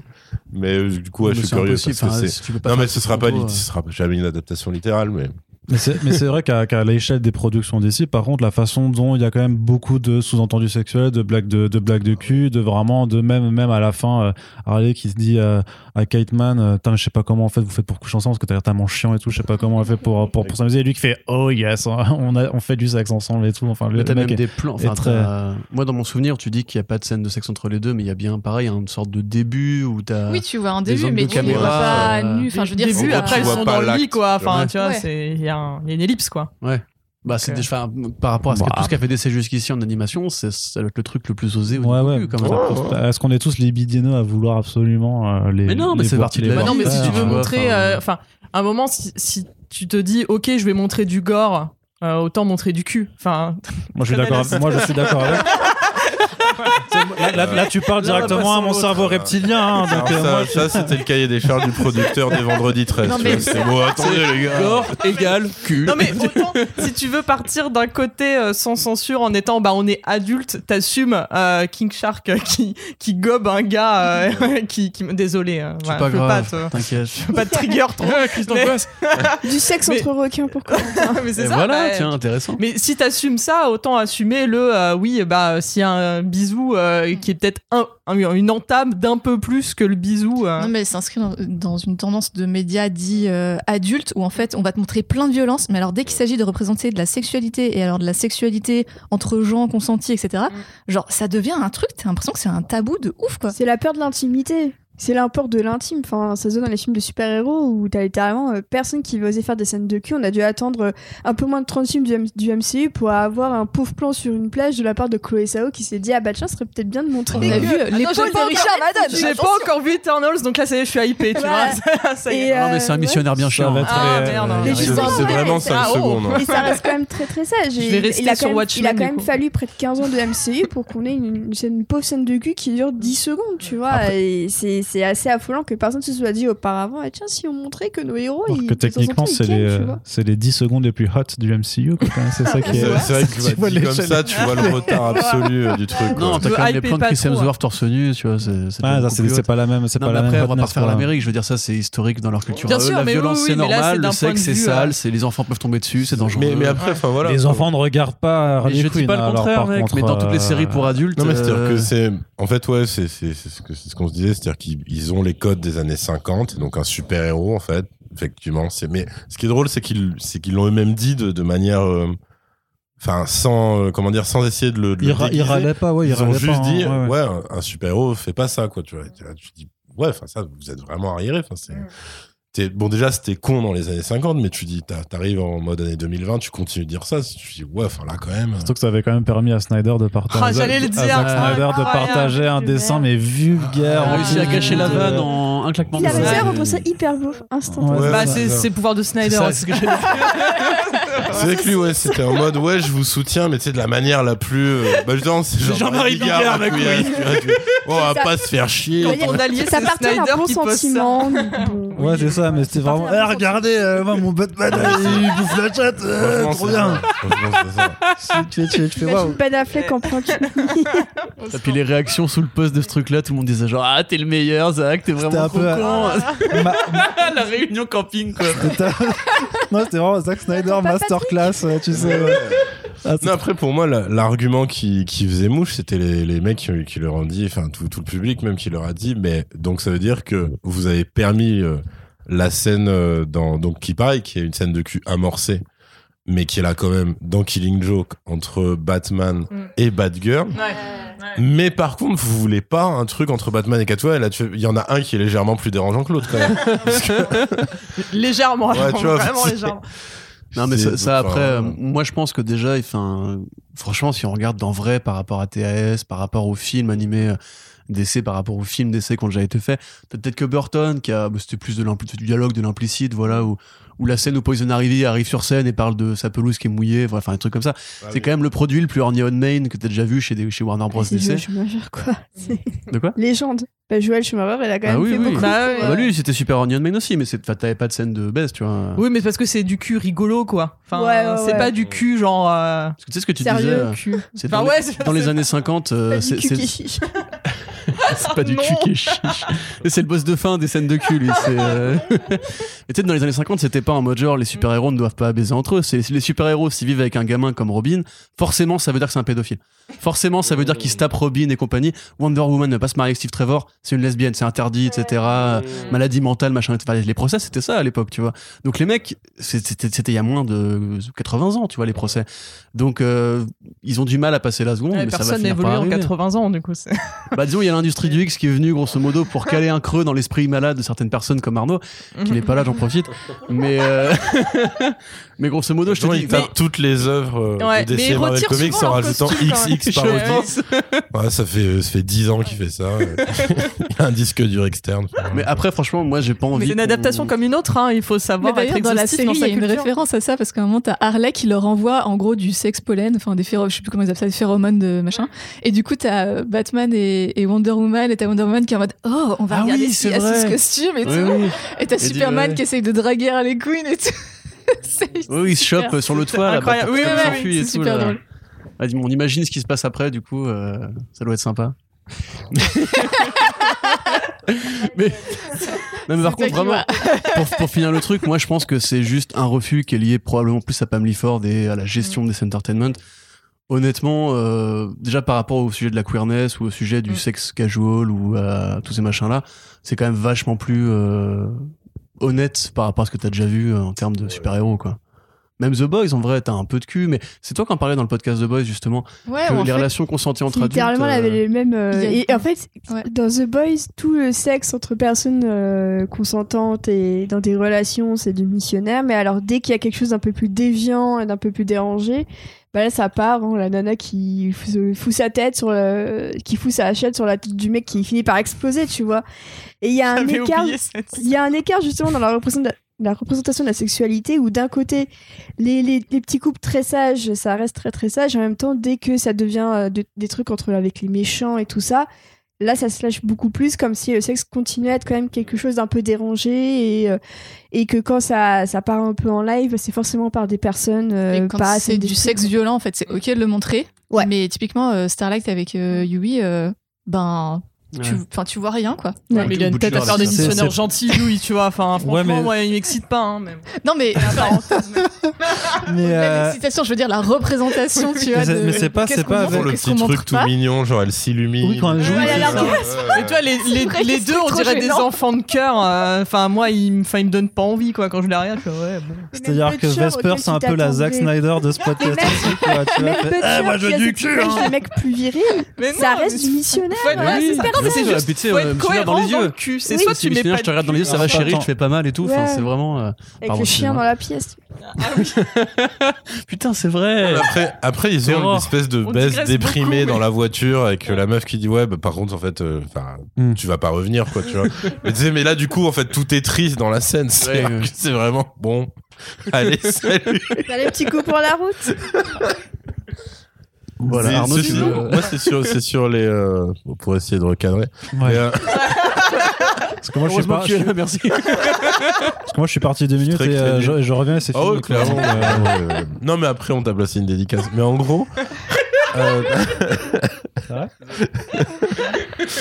T'as dit quoi Non, rien du tout. mais non, mais acteur, enfin, c'est intéressant. et tout. Arrête de couper Splinter. euh, c'est- Non, non, mais en, en gros, euh, moi, enfin moi, mon, mon espoir, c'est aussi que ça influe légèrement sur les, les autres productions de. Bon, série live, je pense, c'est peut-être compliqué pour euh, DC Comics et Marvel et tout. Mais, euh, mais tu vois, si- s'ils peuvent se dire qu'une série d'animation qui a en plus euh, ce, cet avantage de. Bon, qui est, qui est un peu l'avantage d'un gros inconvénient, c'est que c'est pas pris au sérieux. Ouais. Et donc, du coup, t'as des mecs qui se disent, du coup, on a un peu plus de liberté, on peut se permettre certaines choses, etc.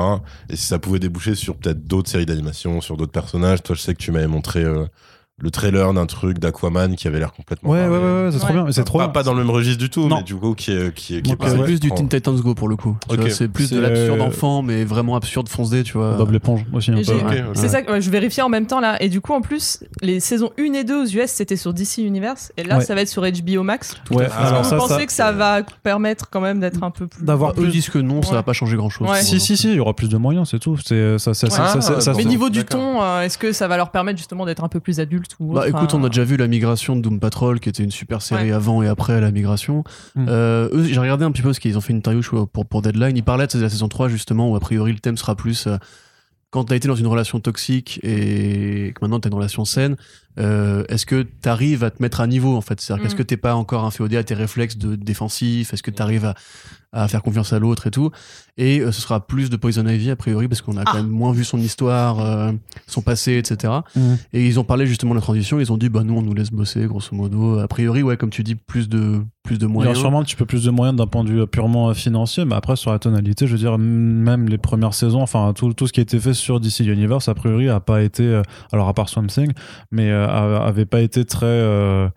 Ils avaient carte blanche, quoi, Ouais, grosso modo, un petit peu pour faire, pour faire ce qu'ils veulent. En tout cas, c'est vraiment le, le- le sentiment qu'il y a eu. Et toutes les migrations, euh, que ce soit sur la CW pour Stargirl et euh, sur HBO Max pour tout le reste, grosso modo, a, pour l'instant, a pas l'air d'avoir autre chose qu'un impact bénéfique, en fait, sur, euh, à la fois sur leur, euh, leur tonalité, mais aussi sur la- juste vraiment pragmatiquement qu'ils ont eu un peu plus de thunes Ouais. puisque ça doit être un produit d'appel maintenant pour, pour ça.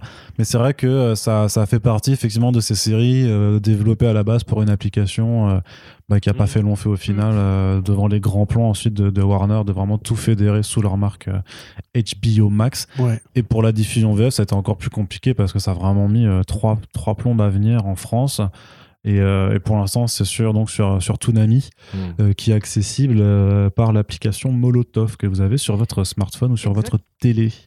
Parce que moi, il y a un truc qui m'intéresserait, c'est de. Parce que je sais pas si niveau délai c'est possible. Parce que Marvel, ils ont dégainé euh, Modoc en série animée, qui est assez marrant et qui. Alors, c'est pas comme Harley Quinn, parce que pour le coup, il n'y a pas le côté euh, outrancier, on va dire. Mm. Euh, bon, évidemment, vu le design et la gueule du perso, il n'y a pas le côté sexe non plus. Et en gros, mais par contre, c'est les mêmes, euh, c'est le même esprit dans le côté détournement Ouais. et trucs complètement méta et trucs qui dit quand même quelque chose sur le perso, sur l'univers Marvel et tout. Et euh, enfin, tu vois, je, je me demande si c'est, euh, tu vois, un truc euh, d'influence, que ce soit conscient ou pas, que ce soit un truc. euh, Non, il faudrait regarder de nouveau en, en termes de timing, mais de toute façon, mais le développement d'Harley Quinn avait commencé avant celui de Modoc hein, déjà. Et, et Ah oui, Modoc, justement, moi, je me demande si Modoc a été euh, influencé par. euh, tu mais il y avait en fait, de toute façon, c'était un peu, c'était euh, quand même assez simultané du, du fait qu'il y avait une envie de produire des séries d'animation pour adultes avec euh, des personnages de super-héros. Et Modoc fait partie d'un ensemble de quatre séries qui étaient développées pour euh, Hulu euh, à la base, dont euh, deux ont été euh, sabrées euh, au cours du développement, dont un Howard the Duck par, par Kevin Smith. Et il est très très probable que euh, à la fois Modoc et la nouvelle série qui arrive là, enfin qui a commencé sur Hulu, qui débarque euh, dans une semaine sur Disney+, qui est euh, Hit Monkey, donc un truc a l'air assez, assez génial avec un, singe ninja tueur assassin. Enfin, on en reparlera euh, très certainement dans, dans ce podcast de toute façon. Ça, ça a l'air vraiment mortel. Mais que ces deux saisons là, en fait, n'est pas de prolongation parce que en fait, c'est juste que le développement était trop avancé pour les, les annuler. Donc ils les ont sortis, un peu comme Wise the Last Man, tu vois, ils les ont sortis et euh, sans euh, espoir de, de, de les continuer par après. Pour le coup, c'est C'est dommage comme pour Modoc. Elstrom ou. Ah oui, non, bah alors Elstrom, c'est- ouais, mais Elstrom c'est encore plus, c'est encore pire parce qu'il n'y a jamais eu d'ambition derrière en fait. Donc Oui. c'est, euh, c'est, c'est- c'est- enfin c'est moins grave pour pour le coup. Ah ouais, moi, c'est dommage pour Modoc, je trouve. Bah après, je peux me tromper, hein, je peux me tromper. C'est le sentiment que j'ai. C'est vraiment le sentiment que que- qu'on a, c'est que c'est ça, c'est juste sorti parce que les épisodes étaient là et qu'il fallait en faire quelque chose. Mais euh, il n'y a Non, pas eu de promotion. Euh, on a à peine su quand c'était sur Disney Plus que ça l'était.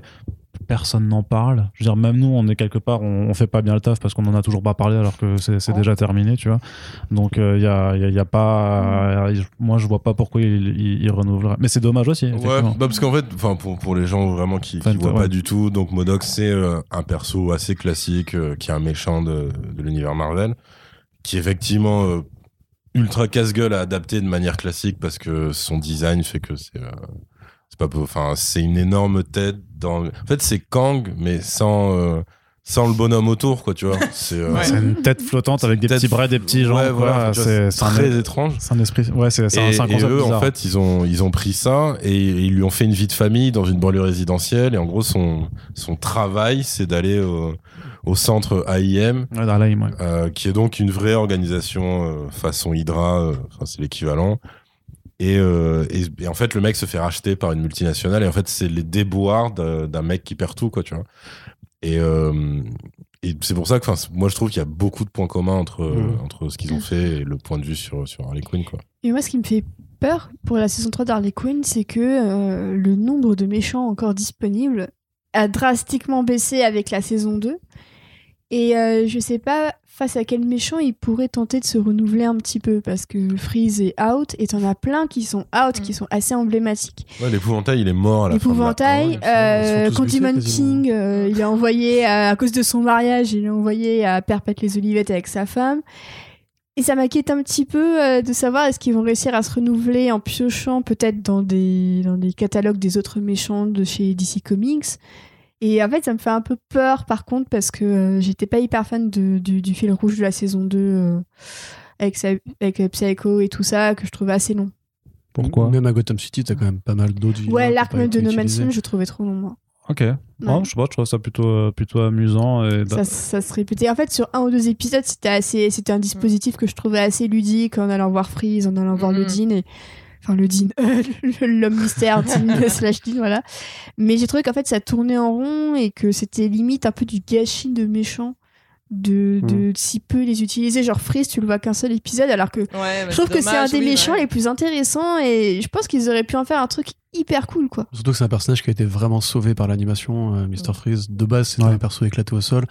T'as Paul Dini, Bruce Timm qui sont arrivés, qui ont dit bon allez, ça va être le meilleur vilain de Gotham euh, de l'époque, et puis c'est tout. Puis après, il y a eu Schwarzenegger. T'as Schwarzenegger qui est arrivé, qui a dit non, en fait, il est éclaté au sol. C'est toujours, une balance T'as karmique. Gotham, euh, t'as eu ça. version il aime en bien les Gotham aussi.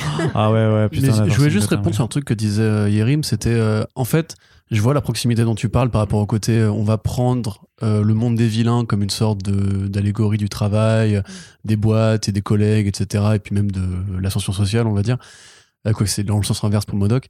Euh, mais en fait, ça, c'est un truc que tu peux adapter grosso modo à tout. C'est comme, tu sais, quand euh, je me pense à, la- à ce sketch qu'avait fait Adam Driver où il jouait Kylo Ren qui allait s'infiltrer. euh, Ah oui, boss infiltré, C'est ça, undercover boss. c'était vraiment genre une sorte de documentaire, euh, pareil sur le monde de l'entreprise, grosso modo, où le patron va s'infiltrer auprès de ses, ses collègues en mode regardez ce qu'il m'aime bien et tout. Et en fait, ce truc-là, tu l'as vu dans plein, plein, plein d'environnements. Vrai, moi, ça m'étonne pas qu'ils fassent les trucs, les trucs en même temps. Ce qui est sûr, c'est que eux, en tout cas, ils étaient euh, motivés par l'idée du dessin animé Deadpool. Ils, l'ont- ils en ont parlé à l'époque où ils faisaient la série. Ils disaient, bah, c'est cool, il y a Deadpool qui arrive d'un côté chez Marvel. Nous, on va faire notre truc à nous. C'est un peu la nouvelle ère du héros méta, etc. Euh, mais pour Modoc, à mon avis, c'est vraiment juste. Après, c'était des nerds tous, tu vois. Enfin, Patton Oswalt, c'est pareil, c'est un mec, euh, c'est un fan de comics de ouf. Euh, ouais, son co-scénariste, il a fait une interview pendant le fandom. Tu voyais derrière lui, t'avais une bibliothèque, mais grande comme celle d'Arnaud, avec des tonnes de bouquins et tout. Il a trois rôles littéralement chez Marvel. Il a été dans Agents of Shield, il a fait Modoc et c'est la voix de Pipe. euh, Ouais, Euh, t'as- pas vu le film. Oui, mais c'est ça pas oui, mais c'est Juste, là, ça va. C'est. Juste pipe, tu sais pas. Après, il a, quasiment tout fait. Enfin, il a même des caméos dans plein de séries animées et tout. Ah oui, oui, c'est c'est un nerd de chez Je nerd. serais pas hein. étonné de Ouais, le c'était voir euh, dropper. c'était Happy euh, aussi. Je serais pas étonné de le voir dropper en méchant justement dans Harley Quinn. Bah ouais, non. on- Ah bah ça va arriver, c'est sûr. Mais- Mais j'a- j'attends plus de Catwoman, moi, dans la saison euh, 3. euh, Ouais. J'aime vraiment Ouais. beaucoup. C'est vrai qu'on euh, n'a pas fait. trop parlé de ce qu'elle est dans la Voilà, saison 2. parce que donc, du mais coup, je trouve ça autre, assez euh, drôle le fait que, pareil, ils prennent un truc de, de série. Pour le coup, euh, enfin, de. Enfin, moi, j'ai l'impression que c'est vraiment un truc des années 90, tu Bah, vois. c'est Où t'as Friends, ouais, toujours euh, la copine qui est trop cool. Ouais, non, mais. Et du coup, qui a une emprise absolue sur l'héroïne principale ou sur un des persos Mm. principaux. Et là, c'est vraiment ça, sauf que évidemment, c'est Catwoman, donc c'est poussé à l'extrême. Meuf, elle fait, enfin, tu, genre, enfin, tu clignes des yeux. En fait, elle a déjà fait un truc de ouf dans la pièce, puis elle est revenue. euh, Non mais c'est ça, les- bah, quand on la découvre dans l'épisode du, euh, du musée, enfin quand ils essaient de voler une arme et que tu vois le, le Poison Ivy qui jusque là est vraiment la meuf qui est ultra puissante, ouais. euh, qui, qui peut faire tout ce qu'elle veut et qu'elle se liquéfie devant Catwoman qui a un complexe d'infériorité incroyable et qu'elle est là et que tout, tout le monde la regarde genre non mais enfin ça va. Euh, c'est Catwoman, t'as Harley qui, elle, ne comprend pas. Ouais. vu qu'elle, elle a pas de passif et Catwoman, elle la découvre. Elle fait, mais qu'est-ce qui t'arrive et tout. Et je, je trouvais que c'était super bien fait puis ça puis ça joue aussi enfin on a tellement l'habitude de les voir euh, de les voir toutes les trois dans plein d'œuvres enfin voilà et Gotham Mhm. Sirens et tout donc de d'avoir cette espèce de d'un côté il y a les il y a Poison Ivy Harley Quinn et de l'autre il y a vraiment Catwoman qui est au-dessus de au-dessus de tout et, euh, et qui se retrouve à être bah, justement donc l'épisode Themyscira qui est l'épisode de l'enterrement de vie de jeune fille euh, de Poison Ivy enfin je- Avec je la femme de Mr. Freeze. incroyable Et, euh, Et sa une copine d'enfance. pote Et la- aussi, et la euh, qui, qui est une civile, mais qui est genre, Ouais. euh, qui veut juste se démonter la gueule tout le temps. est une femme au foyer des prix. non mais c'est genre c'est c'est Bridesmaids mais vraiment il y a Ouais. Themyscira et ça Et puis Themyscira qui était transformé en, en hôtel de luxe, Mais euh, n'y a ouais. plus les Amazones. et tout, Parce que d'ailleurs, ça c'est pareil, tu dis, est-ce que c'est un délire de. Enfin, tu sais, en tant que spectateur, Mm. pendant tout le truc, tu dis, est-ce que c'est un- juste un délire de la série ou est-ce que c'est pas normal? Parce que c'est pareil. Ouais. Quand, tu, quand tu reconnais la meuf qui gère genre, Ouais. le- le- l'équivalent Ouais, de tête, ouais, tu fais, ouais. mais attends, ça c'est. C'est pas une Amazon, c'est un perso annexe méchante, qui est censé être une méchante. Donc après tu fais ah ok ouais ils ont ils ont poussé le truc jusque là. De toute façon, c'est dé- enfin moi, enfin moi dès le début, épisode m'a fait trop. Enfin le, le coup du, enfin d'abord t'as l'avion, truc, le van invisible Avec- aussi. mais voilà ça, euh, mais c'est que ça, ça continue, c'est que tous leurs véhicules sont invisibles et avec ce même running gag des pigeons qui s'écrasent dessus du coup à chaque fois. Qu'il y a une vanne de Tom Taylor au départ aussi. Hein. Hein? Il y a une vanne de Tom Taylor aussi.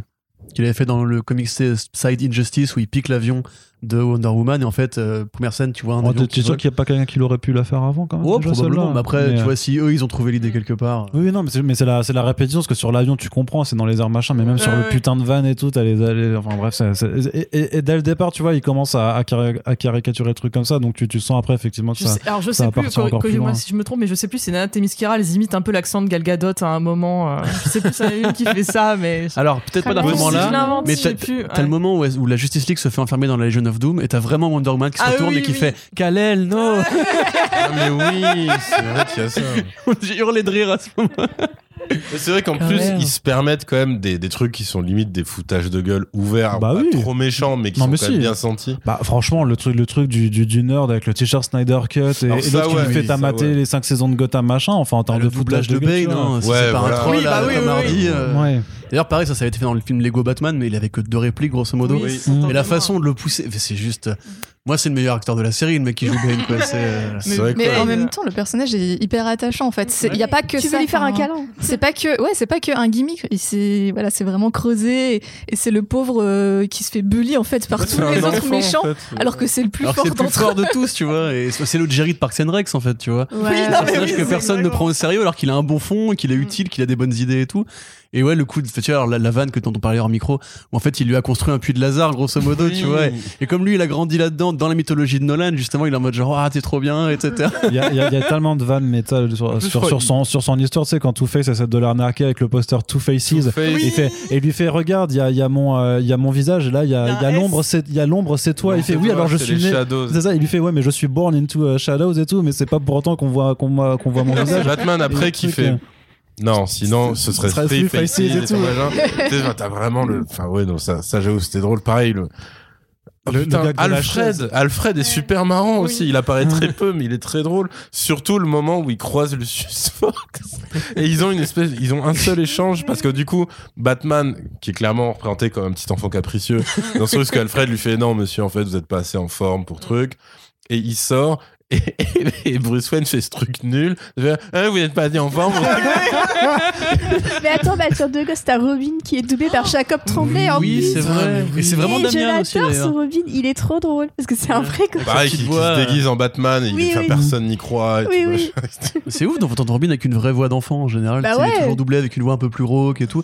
Que là, pour le coup, c'est vraiment genre. Hey, ouais, ouais. il a une voix toute fluette, Même la, la petite sœur du coup de Calais Coco qui fait euh, Batgirl. Bad Girl ouais Enfin, les interactions pareil quand Batman essaie juste de lui parler pour dire en gros euh, genre euh, c'est c'est genre c'est c'est une propriété privée enfin c'est une propriété intellectuelle et tout machin le truc du logo Ah oui, oui, oui. et que elle en fait elle est déjà en train de faire un insta live avec lui et du coup en fait c'est contre-productif au possible parce que lui tu sens que c'est bah du coup il le reprend comme un gros boomer enfin il ne comprend Mm. rien Ouais. à ce qui se passe et tout et en plus après bah, il est en fauteuil enfin il y a plus rien qui va en Mm. plus quand il retrouve Gordon sur le toit Sur, sur le tabouret. Gordon qui est qui- en plus qui Ouais. est terme, clairement terminé à la piste qu'il met quand même il met quand même 30 bonnes secondes à identifier ce qui ce qui est étrange dans la posture de Batman et là, tu fais attendez vous êtes assis et là, tu fais. Et là tu fais ouais des fois je suis assis des fois je suis debout ça dépend J'avais oublié ce gag-là. Non mais en fait ils- c'est tabouret, c'est ouais. vrai que pour moi c'est c'est ça qui vraiment les sauve même quand t'as des épisodes qui peuvent être un peu faiblards sur leur intrigue principale c'est qu'en fait ils, ils mitraillent des à la fois des refs et même pour ceux qui ont pas les refs quoi qu'il arrive t'as t'as vraiment des gags à tous les Mm. étages t'as des punchlines Mm. le, le truc d'inspiration No Man's Land avec les flics qui du coup basculent d'un gang à un autre Ouais. qui ensuite redeviennent que enfin t'es tué mais ça n'a aucun sens en même temps, c'est drôle parce que c'est pareil, c'est le moment où Gordon il peut être un peu émouvant vite fait, c'est quand il il reprend confiance en lui et redevient Ouais, flic ouais. et tout pour de vrai. Et, et du coup, bah après ouais, les, les flics redeviennent des flics. Et ça, c'est, il rentre dans le commissariat, il tombe la veste pour adresser la Gatling, et là, Oui. tu vois qu'il a un tatouage de la main de Clayface. Oui, oui. En mode, je n'oublie pas, tu vois. Mais c'est vrai que mon ami. c'était génial comme épisode aussi où c'est son tout début- seul ami. C'est au tout début de la saison 1, ouais, ouais. Oh ouais, là ouais. là. Il est complètement fumé cet épisode, hein, franchement. Mais surtout que ça c'est pareil, il l'avait fait dans la série euh, d'animation, alors euh, celle du coup de 94 je pense. Ouais, où il C'est crée, la un, suite. il crée un enfant, il en crée fait. une euh, petite fille ouais. en fait Oui, et c'était oui. ultra était triste. Ah, déchirant c'était cet horrible. épisode. Ouais, là pour le coup c'était vraiment une T'as tragédie. Robin quoi, qui tombe amoureux de la, Ouais. de la gosse et Ah tout. là là, euh. Mais ça fait partie vraiment de- de- du début de la saison où t'as quand même des, des trucs plus euh, moins fil rouge justement où c'est beaucoup Ouais. plus juste absurde avec effectivement Ouais, donc euh, le- la, la main de Clayface qui devient le, le nouveau partenaire euh, de, de Gordon mais même enfin le délire avec le, le neveu de, Ping- de pingouin qui fait sa bar mitzvah.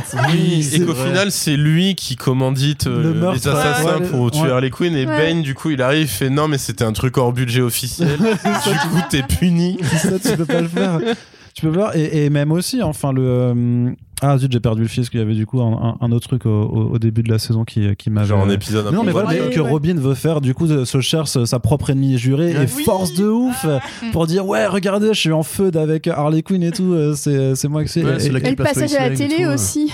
Oh là là, mais il est incroyable. Et le, vieux, télé fa- avec le vieux facho, euh, enfin le vieux en fauteuil roulant quoi. Enfin il est. Il est Mais oui. mais au début il est vachement antipathique et Ouais. tu t'apprends à, à l'apprécier puis C'est-à-dire qu'au t'as- début, il veut cramer leur corps, quoi. Ouais, c'est Ouais, ça, oui, ouais. oui, oui. Oui, parce qu'en fait, oui, au début, il a tous les défauts de la Terre, mais Ouais. pour le coup, pire que Dr. Psycho, parce que c'est vraiment un gars, genre, sais, un peu roublard et tout. Mais genre, si le mec il rentre et il voit quelqu'un endormi, son premier réflexe, c'est genre, je vais prendre Il est ses mort, organes il et je vais Ouais. brûler le corps. Tu sais, tu fais, Mm. mais enfin, quand Mais même. non mais tu c'est vois, ça. Non mais il a fait, il avait, il a fait la guerre du côté euh, non, je sais plus, Vietnam, en fait, ça c'est devient ouais. running gag parce Ouais. que du coup, à chaque fois, il fait ouais, machin. Et le mec interrompt les C'est ça. conversations. il fait, Ouais. Ouais, ça me rappelle comme Comment au Vietnam. avoir un Et flashback t'as un gros plan sur ses yeux avec des flammes. Et t'as Harley qui fait non, mais ça va, Ah, tu pas me de dis ça à flashback. chaque fois, pas de flashback et tout. Après, t'as le moment où, il- où ça devient un Transformers. où tu te dis, bon, Non, mais c'est ça m'a horrible, dégoûté. Et ça, c'est m'a horrible. Non, mais t'as, t'as le moment, t'as le moment avec sa frangine aussi qui est à la cave, qui est un monstre de Cthulhu. Ah, ah, C'est presque touchant en fait. C'est super touchant. D'apprendre l'histoire. Enfin, c'est ça qui est cool aussi, c'est que même sur des persos improbables comme ça, ils arrivent à te créer une backstory et ils arrivent à te rendre tout ça touchant. Et du coup, t'es hyper attaché à eux. Et c'est hyper malin parce que quand il y a, ils font quand même de temps en temps des missions, ils sont vaguement en danger. Bah t'es là, en mode, mais non, mais en fait, j'ai pas envie qu'il lui arrive un truc parce que je l'aime bien en fait. Ouais, c'est clair. Mais après, c'est moins touchant quand du coup il libère le monstre de Cthulhu et qui va raser la ville juste derrière. Oui, mais Ouais, mais bon, c'est il marrant. rend la liberté à sa sœur. Ouais, mais ça c'est leur truc et pour le coup je trouve que ça marche mieux que dans les films tu vois que ce que soit les Marvel Studios que ce soit les films d'ici c'est ce truc de de désarmement de désamorçage parce que c'est de l'animation donc en fait ça marchera toujours mieux mais parce qu'en fait ça effectivement c'est après un dialogue où tu dis mais c'est pas possible c'est absurde et tout. T'as un mec qui pleure euh, en demandant pardon à sa sœur et les contre-champs, c'est genre, ouais, c'est Toulouse, quoi, tu vois. c'est- c'est- tu, tu fais- et tu dis, d'un côté, c'est beau, et d'un côté, ça n'a aucun sens. Et après, effectivement, c'est, allez, va, va prendre ta liberté. et du coup, le Oh, truc se met à bouffer des gens. Enfin, tu sais, c'est horrible. Mais c'est, mais ils le font dans pas mal de fins d'épisodes. Ah oui, il y a plein, il y a plein de gens qui prennent tellement cher, qui sont. Euh, même qui à la fin de la saison 1, quand il y a le truc avec les plantes, Les arbres. quand ils Oui, les arbres qui prélèvent mangent les le- gens, là. Quand ils prélèvent le, Ouais, le, entre guillemets venin de Poison Ivy pour en faire des monstres. Ouais, Mais- t'as- un. Ivy truc ou une dans le jardin réconciliation. pendant qu'il y a un anniversaire ou je sais plus quoi. Oui, il y a ça, et t'as une réconciliation, ça je pense c'est peut-être la saison 2, vers le début. À un moment, genre t'as une petite broue, mais pas méchante du tout, entre Harley et Ivy, et à la fin, genre, elle, elle se retrouve. Et elle jette des corps. Oui, dans et en fait, Oui. Ivy est en train de faire une activité, tu sais, euh, casual et tout, sauf que son activité, c'est... T'as des mecs qui sont donc des grands industriels pollueurs, et donc Oui. qui sont amenés par des branches, Ouais. et qui Oui. ensuite se prennent leurs propres produits toxiques, et donc qui hurlent en se liquéfiant et tout. Ah oui, c'est vrai. Et du coup, après, euh, le, le symbole de leur, de leur réconciliation, c'est qu'elle propose à Harley de le faire, tu vois. et donc, et t'as plein de moments comme ça où, ouais, c'est, c'est, en fait, c'est très hardcore. Mais parce que ça euh, reste des c'est- méchants, un petit peu quand même. aussi hein. dans le propos, Meilleur de rien, euh, parce Oui. que ça signifie très clairement euh, fuck les flics, euh, fuck les pollueurs et Ah oui, tout. et carrément. c'est c'est dit avec pas mal de légèreté, mais à chaque fois, les cibles euh, de, de, de Harley et de, de Ivy, en fait, c'est des- vraiment des personnages qui représentent le mal. euh, Mais oui, mais même Au-delà juste d'être euh, des connards, c'est juste que c'est eux qui niquent la société. Et, euh, Ah, et je trouve ça très très bien qu'ils montrent que les vrais- que en fait euh, même Ivy est hyper euh, hyper mise en avant par rapport à ses combats et que il y a quelques blagues sur le fait que parfois elle aime des trucs pas très écolo et c'est un peu Mhm. tourné en dérision, mais que euh, bah en fait c'est vu de manière hyper cool le fait de tuer des pollueurs quoi. bah Mais oui, t'as- mais- elle un le dit. discours sur la prison aussi. Enfin, d'ailleurs, Ouais. quand King Charles est en prison, il fait une blague sur le fait que le complexe industriel des prisons, euh, c'est euh, c'est terrible. Et, euh, et ce que j'ai beaucoup aimé aussi dans la saison 2, c'est les flashbacks à Arkham, où justement Ouais, on voit les génial. conditions en fait dans lesquelles sont enfermés, ben, un peu- entre autres Poison Ivy et les autres euh, prisonniers qui sont censés être plus ou moins des, des personnes malades en fait, euh, mais qui sont littéralement torturées et T'as que... t'as Harley qui retourne à Arkham juste pour être en paix avec, avec elle-même et réfléchir à son attitude. Non, il n'y a pas un truc comme Ouais, ça ouais, à un moment. Mais c'est, c'est Poison Ivy qui l'a. Ouais, qui la voilà, c'est ça. C'est ça, euh, c'est vraiment. euh, Arkham est vraiment ridiculisé euh, Mm. de bout en bout. Et euh, t'as aussi cet épisode, euh, bah, la backstory de Harley quand elle rencontre le Joker avec le, Ouais. le chef italien. euh. Oui. Oui, c'est vrai, il y a un C'est chef italien dans. Ou euh, d'ailleurs, pareil, Harvey. Dent, c'est juste une ordure, en fait. Ouais. qu'en Ouais, à chaque fois, le mec, il dit, mais non, putain, les... à chaque fois, il se corrige. Il dit, mais je, je peux pas perdre des électeurs. Enfin, je veux dire, des habitants ne peuvent pas mourir et tout. et il est vraiment dans un truc où, clairement, enfin, tout le monde s'en fout. C'est elle qui l'appelle Two-Face parce que ça veut dire Ouais. double visage, Ouais, donc traître, etc. Mais par rapport, tu vois, à Ivy, il y a un truc, c'est toute la série, on dit c'est une super méchante, et chaque fois elle dit non, je suis pas une super méchante, je suis une éco-terroriste. Je préfère ce terme-là, etc. Et t'as tout un truc par rapport à la façon. Bah, disons, c'est une série de gauche en général, parce que t'as un côté, on, on fuck le patriarcat, t'as un côté, bah, la nature, etc. Même ils lui mettent des mots, justement, de vrais éco-terroristes, en mode genre, à un moment donné, tu sais, elle dit. euh, elle est interviewée à la télé par rapport à je sais plus quoi et tout et elle répond euh, ouais non mais j'ai pas le temps de vous parler je m'en fous etc cela dit puisque maintenant vous me regardez etc je peux vous le dire ne rincez pas les bocaux quand vous les mettez Oui. au recyclage parce que, parce que vous vous gâchez de l'eau c'est un mensonge de l'industrie etc ça sert à rien de les, les recycler comme ça et tout et t'as plein de trucs de définition voilà le fait justement de réécrire l'écriture enfin l'origine de Harley en lui donnant pas justement cette espèce de posture de victime où dès le début en fait elle a vraiment une agence sur sa transformation où elle tombe amoureuse du Joker. Bah, c'est surtout mais c'est pas se- pas piégée par lui tu vois quelque Ils part. y- Bah, en fait, si, mais ils illustrent super bien le fait de que même si c'est ça ton passé, en fait, ça te définit pas. Parce que quand ils vont tous dans sa tête, elle modifie ses souvenirs et c'est leur façon, pour le coup, un de moment manière. qui manque. euh, et euh, du coup, il y a la bascule où c'est elle qui doit replonger le Joker. dans la-. Et j'adore ce ah oui moment. c'est génial ça aussi un- En fait, j'aimais beaucoup le Joker civil entre guillemets, Ouais. un peu fou Oui, avec sa mais, meuf. oui. Non, mais ça aussi, ça brise la ça. Et, Mais- euh, ouais. je trouve ça hyper intéressant que dans la série, c'est elle qui doit faire appel au Joker et en le plongeant. Et je pense que ça a jamais été fait cette inversion. euh. Bah parce que c'est pas aussi. Mm, peu, en, en comics, t'as pas un bouton magique, euh, on transforme, Parce que c'est niveau symbolisme, c'est vraiment le Joker qui la jette dans l'acide. Et euh, j'aime beaucoup cette inversion. Je trouve que c'est- c'était une Bah, c'est surtout qu'en plus, ils l'ont. Du coup, ça, ils l'ont modifié dans la saison 1. C'est-à-dire que justement, dans, dans le truc, c'est elle qui choisit de se jeter. Et du coup, c'est ce souvenir qui la dégoûte. Et c'est ça, entre autres, Ouais. qu'elle modifie. Et après, euh, à la place du Joker, tu commences à voir les photos justement de, de Ivy, de King Shark et tout machin. Et t'as euh, bah, le souvenir qui est modifié, c'est-à-dire qu'en fait, elle l'envoie chier, elle se jette plus, machin, donc euh, elle, euh, elle se réinvente, quoi, on va dire. Et après, ce qui est drôle, c'est que ça, ouais, il y a, y a un comics où le, le Joker redevient normal et il a une vie de famille. Tout à fait. ouais. Et du coup, t'as ce truc complètement triste à la fin, c'est qu'évidemment, il redevient le Joker. Et donc, en fait, euh, la, la vie de famille qu'il avait s'arrête. Et je crois que c'est Batman, du coup, qui, euh, qui, qui protège euh, la femme et le gosse euh, qui, qui était avec lui. Alors là, tu penses à Three Jokers, du coup, non? Non, non, il y avait un truc bien avant, en fait. mais je Et- vois ce truc-là, mais je me souviens pas s'il protège la femme. euh. Bah, on, je, on je sais- plus, mais en vas-y, gros, ouais. t'avais, t'avais effectivement le Joker vie civile, casé, banlieue résidentielle, euh, une femme. Alors, peut-être qu'il y avait juste une femme et pas de gosse, ça c'est possible. Et, euh, et en fait, leur réutilisation et leur remix de ça dans la série est supérieure parce que en plus, la meuf après euh, comprend la situation, donc la mère de Ouais, famille. ouais, elle est géniale. Elle, et en plus, elle engueule le Joker en disant ouais, mais de toute façon, euh, après c'est ton choix. Nous, on était heureux et tout. Maintenant, si tu veux pas assumer, que tu veux retourner à ta vie de merde, faire ouais, moi je suis l'ennemi de Batman, je suis l'ennemi public numéro un. Et du coup, elle le, elle le met en face d'une énorme contradiction de ouais, euh, en fait, c'est peut-être plus compliqué pour toi d'avoir une vie normale. Et donc, toi, pour toi, c'est la facilité, tu vois, de redevenir et tout. Et du coup, le Joker reste avec elle. Bon, après, t'as le truc de, bâtard, c'est qu'il il dit, parce que du coup, Harley, on croit pas ses yeux, et il fait Harley, oui, bah non, j'ai pas envie de finir comme toi et tout, machin, tout ce qui est vraiment un truc horrible à dire. Et du coup, ça me fait penser qu'il y avait eu, en fait, euh, probablement dans la même interview des, euh, des showrunners, écrivains, de, enfin, scénaristes de la série, qui disaient qu'ils avaient également euh, une sorte de piste dont ils pouvaient pas parler sur l'évolution du Joker, en fait. Et qu'il y aurait probablement un truc, j'imagine, lié à ça. Parce que ça, effectivement, c'est des arcs qui existent en comics, mais qui sont cutés très vite parce que bah il faut que le Joker soit le Joker, etc. Et tu dis, une série comme ça peut se permettre de l'emmener vers complètement autre chose. Et ça, pour le coup, c'est un truc euh, qui, m'intéresserait en tout cas dans, dans une saison 3. machin. Moi, j'avais quand même une question à vous poser. Est-ce que pour vous, Poison Ivy était vraiment amoureuse de Man Bon, Ben, ouais. Je pense que oui, en fait. Ouais, je pense que oui. C'est ça qui pas est tout en même temps. Vas-y, vas-y. Enfin, non, mais c'est ça qui est, qui est intéressant dans le personnage, c'est que elle est un peu, elle est tiraillée en fait entre ces deux formes de sentiments. En plus, euh, bon, du coup, c'est une meuf d'un côté, un mec de l'autre. Et, et je sais pas, enfin, j'ai j'ai trouvé que c'était assez touchant parce que on sentait un petit peu, tu vois, le, le côté, ben ouais, en fait, vers quoi je veux aller.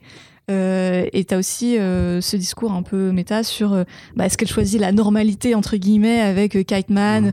le mariage à l'américaine classique euh, dans euh, le joli endroit machin avec euh, la robe la, te- totale quoi.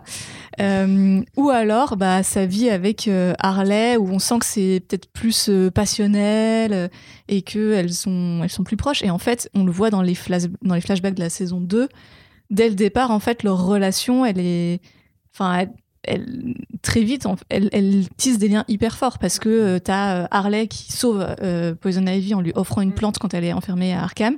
Et en échange t'as euh, Poison Ivy quelques temps plus tard qui la sauve d'une balle perdue avec, avec justement en utilisant euh, ses pouvoirs Euh, et, et ouais enfin j'ai trouvé moi je pense qu'elle était vraiment amoureuse de Kite Man aussi et que peut-être dans la saison 3 ils vont l'explorer d'une ouais, manière ouais. ou d'une autre euh, On l'a aperçu dans le- jongle avec ça quoi Le premier euh, visuel, enfin les premiers visuels qui étaient montrés au fandom, Ouais, on voyait y encore avait- là, ouais. il y avait des scènes avec oui, les trois qui étaient un peu awkward et tout.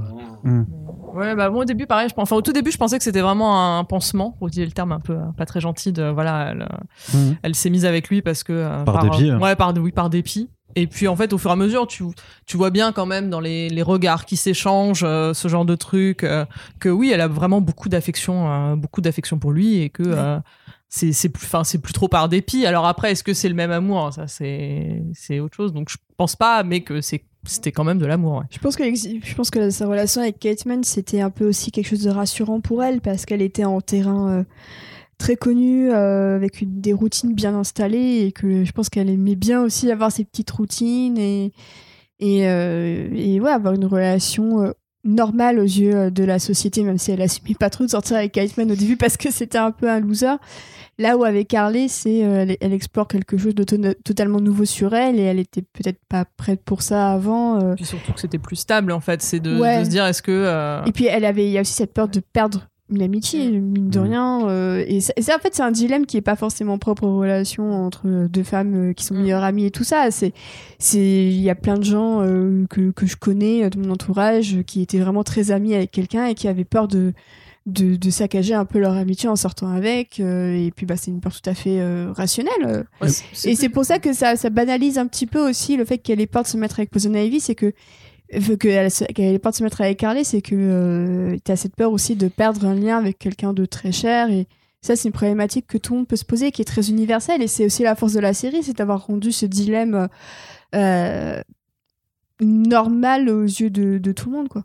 J'ai une question à vous poser, euh, parce que moi j'ai pas la réponse. Est-ce que c'est pas aussi une peur justement d'assumer la queerness en fait? C'est-à-dire d'aller vers l'homme, qui en plus c'est vraiment écrit comme un mec euh, un peu beauf. Genre Kiteman c'est quand même pas. Ouais. Ça, oui. Bah, très Il- le mec pas- pas sort beau. d'American des tiroirs. Pie au début. Bah, il est pas, il est pas beauf, mais il est très, il est très, American Pie, je suis d'accord. bah, il est très plat, quoi. Voilà, et puis il a, il a un mode pas- de vie justement qui est. euh, J'allais dire comme son parachute. Oui, comme ça. tu vois, il a un mode de vie qui est quand même très prédéfini. Lui, ce qu'il veut, c'est après-midi télé devant. Bah, le, quand, quand, Le quand, porte quand, avec le quand- regard, ça fait 69. hein, c'est ça. Même quand, quand elle entre et qu'elle commence à faire Oh mon dieu, et Ouais. tout, tu sais, parce que le mec, il a, il a mis un truc façon petit poussé, mais avec des sous-vêtements. Oui. Et c'est ça, et du coup, elle ouvre la porte, et le mec, il est là, dans, dans son lit, genre les bras derrière Mais la il a tête. toujours la cagoule. et il a toujours, il a toujours son masque et il dit Kite Man is ready for sex. Et tu fais waouh. Et donc là, Moi, je serais genre- parti. Après, c'est chacun. Ils son- Bah, ils de toute façon, là, se euh, mais, qu'est-ce que tu fais en fait Ils ont aussi vachement poussé le gimmick du Hell Yeah, qui est le truc qui a ramené justement Tom King, Kite Man, Hell Yeah, Kite Man, Hell Yeah. Et là, ils ont fait un truc de gros joke, tu vois. C'est vraiment, c'est Mm. le mec qui dit Hell Yeah tout le temps, tu vois. C'est genre America vraie fuck yeah, catchphrase, tu vois. Mais du coup, moi, je le voyais plus par rapport à euh, assumer sa queerness et tout. Je pense que Poison Ivy, enfin, je le, le perçois pas comme ça. Alors après, c'est vraiment perception euh, perso, hein. Mais moi, c'est plus le est-ce qu'elle se sent d'assumer et de gérer le trauma d'Harley qui euh, elle-même ne, sera pas prête à se s'engager dans une relation? C'est peut-être pour ça qu'elle se dit qu'elle préfère Kate Man qui est plus simple à gérer. Euh, voilà, en se disant bah au moins Kate Man, tu sais à quoi t'attendre. euh, il Bah est oui, pas bah, encore- quand, voilà. quand il se marie, il lui fait clairement est-ce que t'es prête à du coup euh, venir euh, dîner tous les dimanches euh, chez mes parents quand ils seront d'accord et puis après on Oh se là fera les- juste des séries en streaming. Les parents de ça pas très Kate Man méchant. aussi, c'est un Enfin, grand moment. euh, Mais, mais c'est pour enfin moi c'est le seul épisode où Mm. vraiment je te dis que là effectivement elle avait sûrement des sentiments parce que euh, le quand elle, Ah, quand elle leur, ouais. elle leur lâche quand même un, des énormes fuck you à la fin Mm. du, du, du repas mais jusqu'à mais juste aussi avant pour moi c'est vraiment une- une bonne application à l'univers des comics, un truc comme Mm. ça, tu sais, d'avoir des parents qui sont, du coup, ils ont, ils ont des pouvoirs, leur fils n'en a pas, et genre, pour eux, c'est, c'est vraiment une merde, c'est comme un gars, enfin, tu vois, qui serait fils de médecin et d'architecte et qui, qui aurait fait un travail manuel et, et que les, et que ses parents lui font sentir toute sa vie que pour eux, c'est limite un sous-homme et tout, et, et c'est vrai qu'à ce moment-là, ouais, la réaction d'Ivy, parce que du coup, eux, ils la kiffent à mort Mm. uniquement parce qu'elle a des pouvoirs, ils s'en foutent complètement du reste. Et quand elle capte le, le- le mécanisme, ouais, là pour le coup, genre, enfin, tu clairement, elle, le- elle le reprend sous son aile. Elle fait, Ouais. non, mais en fait, tes parents, c'est des pauvres connards, et vas-y, on se casse. quoi, tu vois. Mais t'as une scène aussi euh, à la fin de la saison 1, tu sais, qui moi m'avait fait très plaisir parce que justement, donc t'as tout ce narratif de, de romance un peu bizarre avec Kate Man où tu te dis qu'elle mérite mieux, enfin que Mm. oui, tu te dis que Ivy mérite mieux, tu te dis que lui c'est un loser sympathique en fait.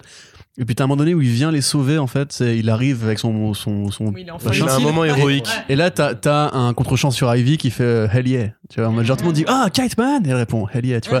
Et là tu te dis ah c'est mignon un peu parce qu'effectivement c'est ce côté. euh, c'est un peu le côté film de Seth Rogen, tu vois. C'est le côté, en fait, le héros, il sait très bien que c'est pas le premier de la classe, que c'est pas le mec le plus beau, que c'est pas un high candy. hum, Bah, après, il est, voilà, il est plutôt carré, mais, mais en fait, grosso modo, comme il a un grand cœur, comme il est sympa, comme il prend soin d'elle et tout, c'est mignon, on aime bien, voilà, euh, des modèles faciles à atteindre euh, pour nous autres, les hommes.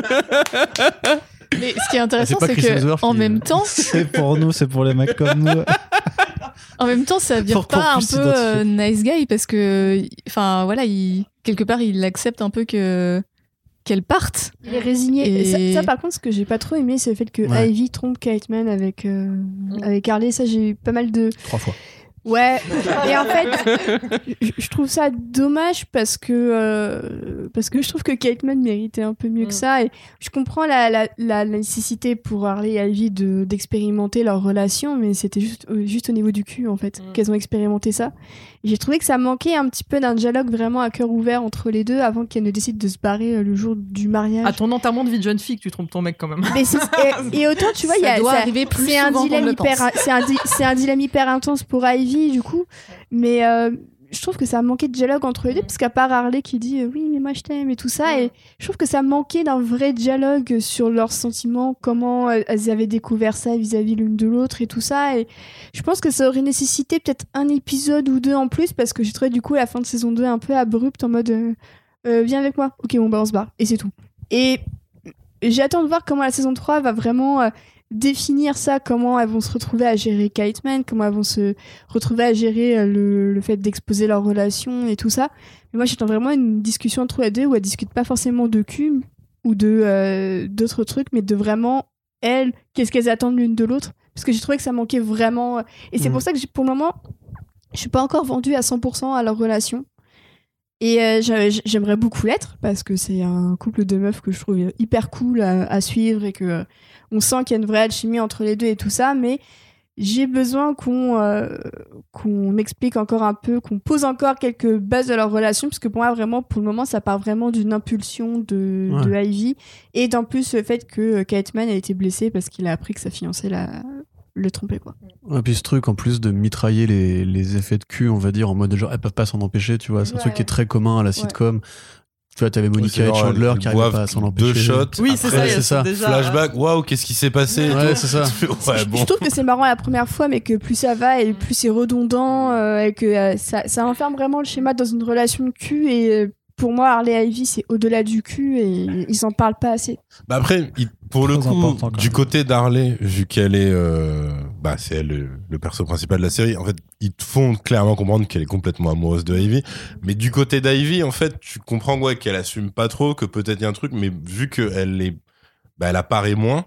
Donc ouais, il y a pas, euh, il y a pas ce truc-là. Effectivement, après t'as deux phrases à la fin, qui est en mode ouais bon bah, Bah, après, euh, essayons. Et Qu'elle après c'est en mode la beaucoup, saison tu 3. vois. Ivy a euh, quand même ouais. eu euh, le, enfin parce que dans la série il montre qu'elle est très déçue, mais à mon avis il a quand même eu le cœur brisé quand dans la saison et quand elle revoit Harley se remettre avec Joker. Avec le hein, Joker, ouais. Je pense que Ouais, c'est ouais. là aussi pour c'est c'est là aussi qu'elle commence à réellement aussi entamer la, la Mm. relation de pansement justement au départ avec Kate Mann et que et qu'elle finit par ben, par y prendre goût et, et tout ça mais c'est parce qu'à la base elle a aussi eu le cœur brisé.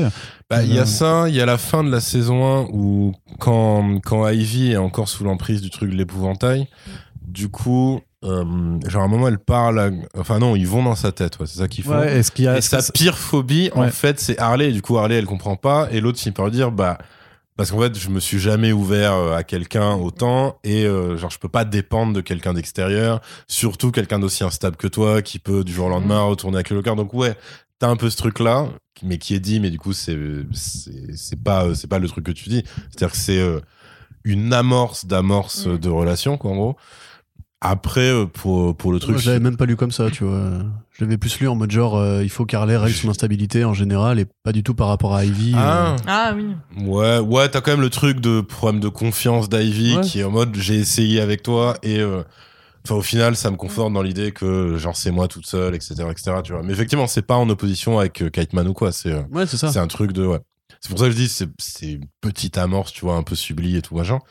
Après ouais, pour moi Kate ils te font quand même des trucs où c'est assez évident que ouais, elle a des vrais sentiments pour lui et tout parce que autant au début, tu sens qu'effectivement c'est un truc bah, un peu comme avec euh, Harley, genre une impulsion et tout qu'elle-même ne s'explique pas parce qu'elle se dit mais en fait j'ai rien en commun avec ce gars, il est bizarre, il est teubé et tout machin.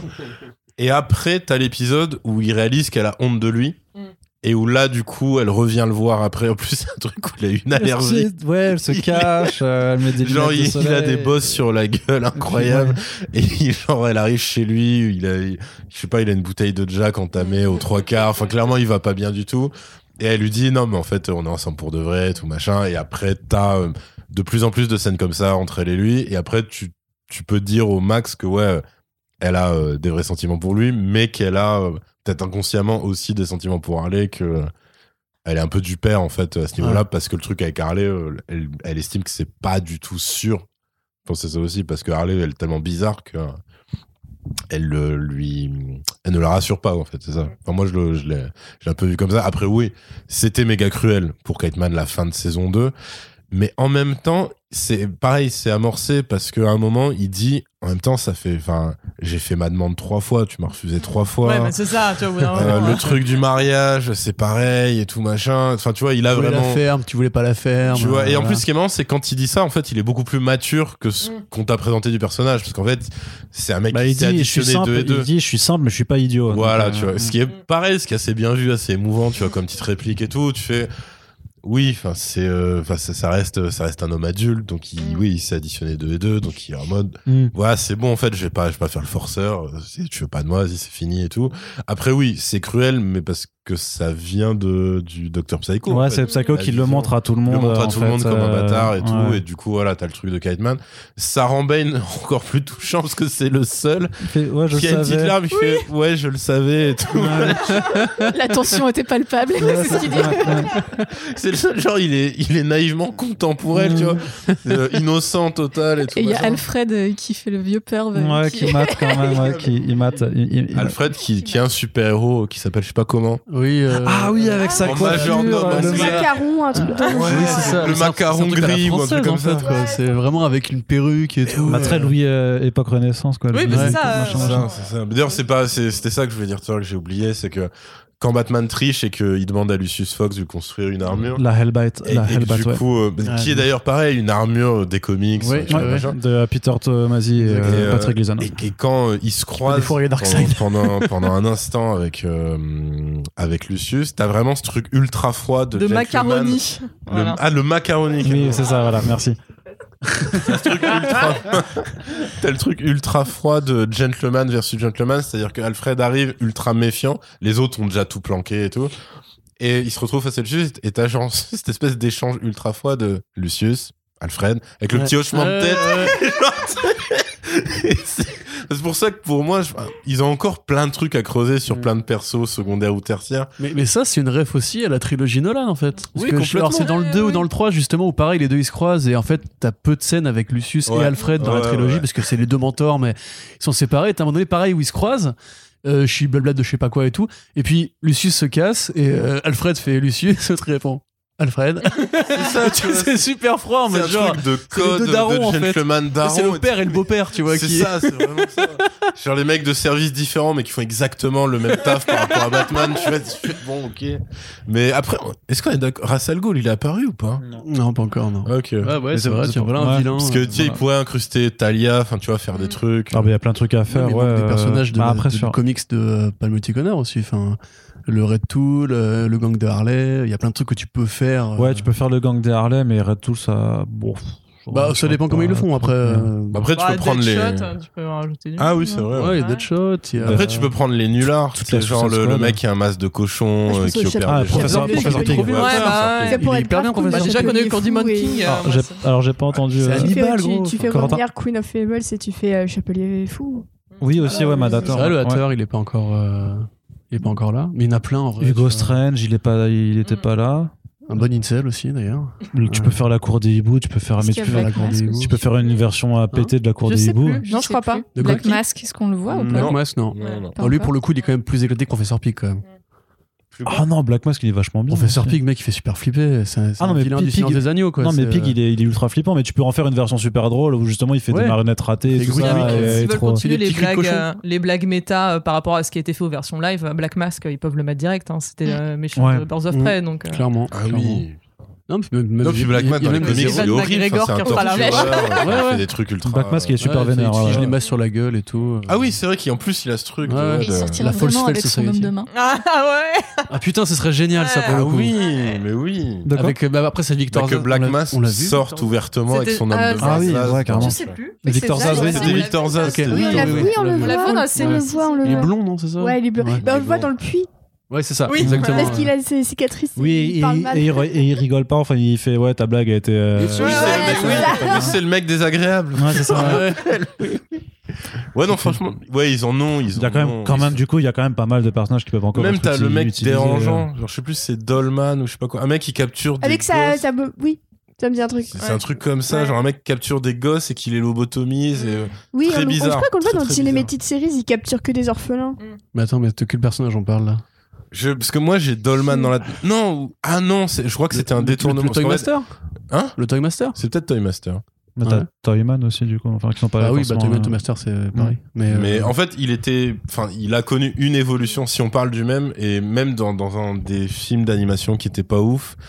Je pense que c'est euh, Batman versus Robin, le film d'animation. ouais, donc il était pas ouf effectivement. Et voilà. Et euh, au début, en fait, euh, genre ils interviennent pour arrêter ce mec-là. Donc c'est pour ça, moi au début j'ai dit Dolman, mais j'étais pas sûr. Ou du coup Toy Master. Et en fait, c'est un, c'est un gars ultra creepy qui a capturé plein de mômes euh, de Gotham et qui les a lobotomisés. Du coup, les gamins. euh, Putain, ça me dit rien je crois qu'il y a armée, euh, Series, c'est un des tout premiers.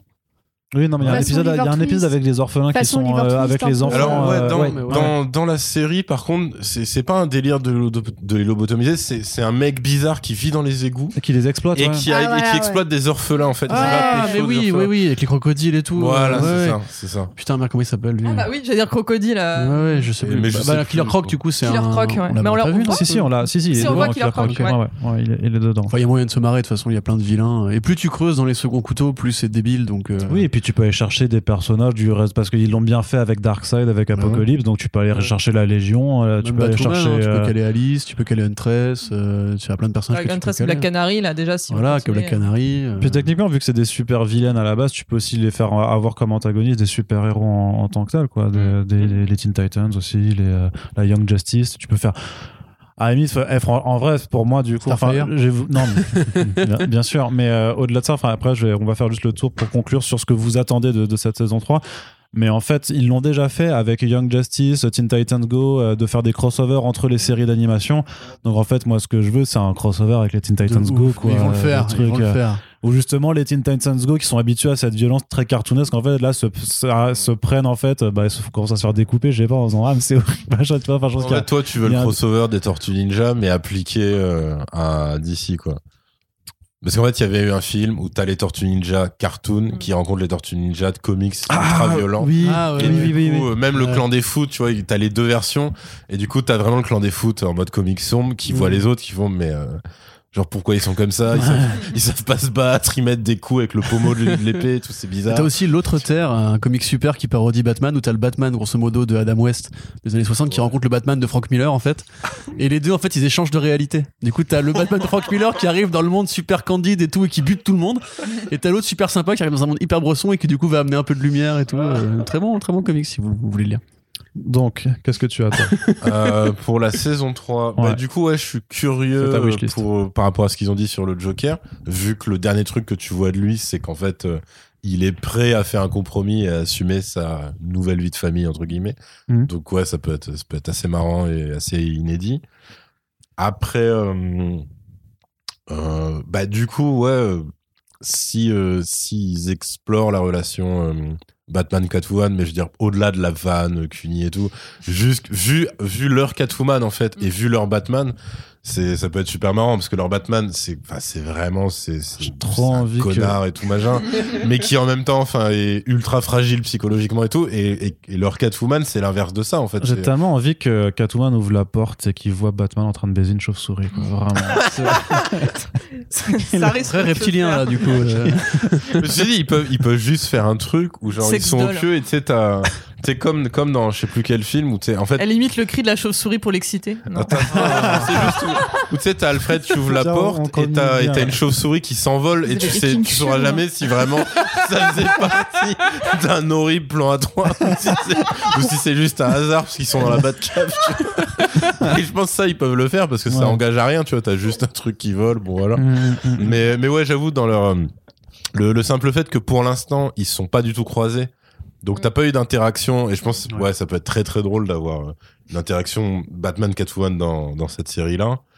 Euh, et après, euh, le truc qui fait un peu peur, mais qui du coup rend curieux, c'est comment ils vont gérer le fait que là, c'est les seuls en fait de toute l'histoire de DC à avoir officiellement euh, leur euh, Ivy et leur Harley qui sont en couple en fait.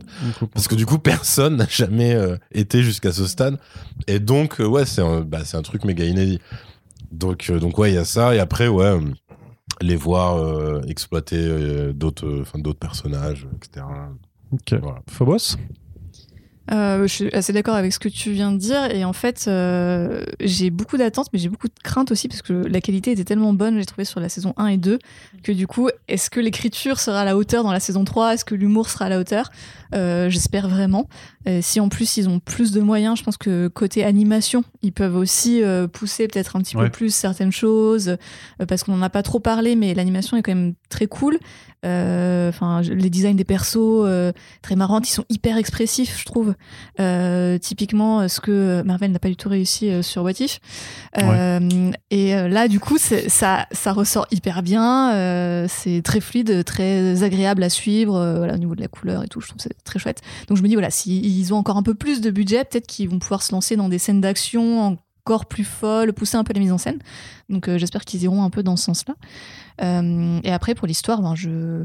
Là, je me laisse un petit peu porter. euh, je trouverais ça cool qui est qui est plusieurs plusieurs méchants euh, et qui cherchent pas forcément à faire un, un seul gros arc. Moi, je trouve ça Ouais. assez cool aussi d'avoir des petits épisodes presque indépendants, tu vois, un petit peu, enfin vraiment dans l'esprit sitcom. Euh, donc voilà. Je, mais j'ai j'ai très hâte de voir la nouvelle saison.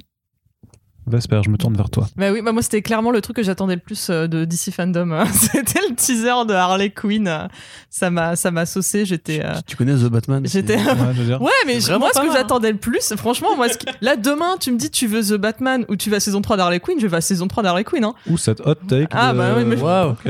Je m'en, je les Robert reins, est très déçu, Je m'en hein. bats les reins, ouais. Pas Après, je veux Zoé Kravitz, y a pas de problème, tu vois, il est pas, pas dans ton loop là-dessus. Pattinson, frère. Mais, hein? Pattinson, wesh. Oui, bah oui, Avec de l'eyeliner. Oui, Hmm. pas de souci. Mais Harley Quinn est au-dessus.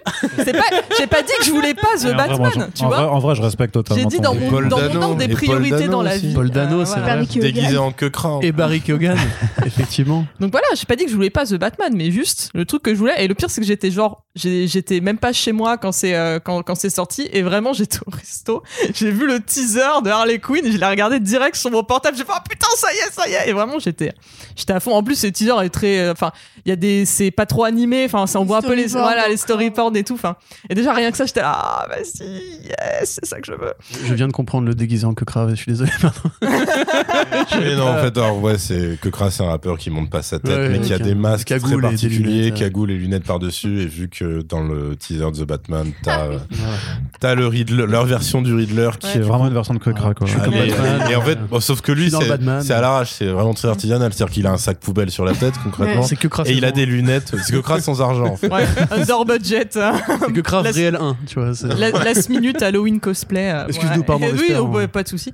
Et donc effectivement, je suis très curieuse de voir euh, vraiment la relation euh, Harley Ivy, euh, Ouais. de voir euh, ce que ce que ça va donner, comment comment ils vont gérer ça et euh, si c'est fait de manière un peu intelligente et justement, bah comment on gère euh, bah, les traumas euh, l'une de euh, bah, je viens quand même d'annuler mon mariage et comment tu sautes d'une relation à l'autre et de encore Harley comment elle arrive à gérer aussi ses propres ses traumas. J'espère qu'ils vont pas trop effectivement se reposer sur leur laurier comme du coup bah, j'ai appris effectivement que les deux saisons avaient été écrites coup sur coup.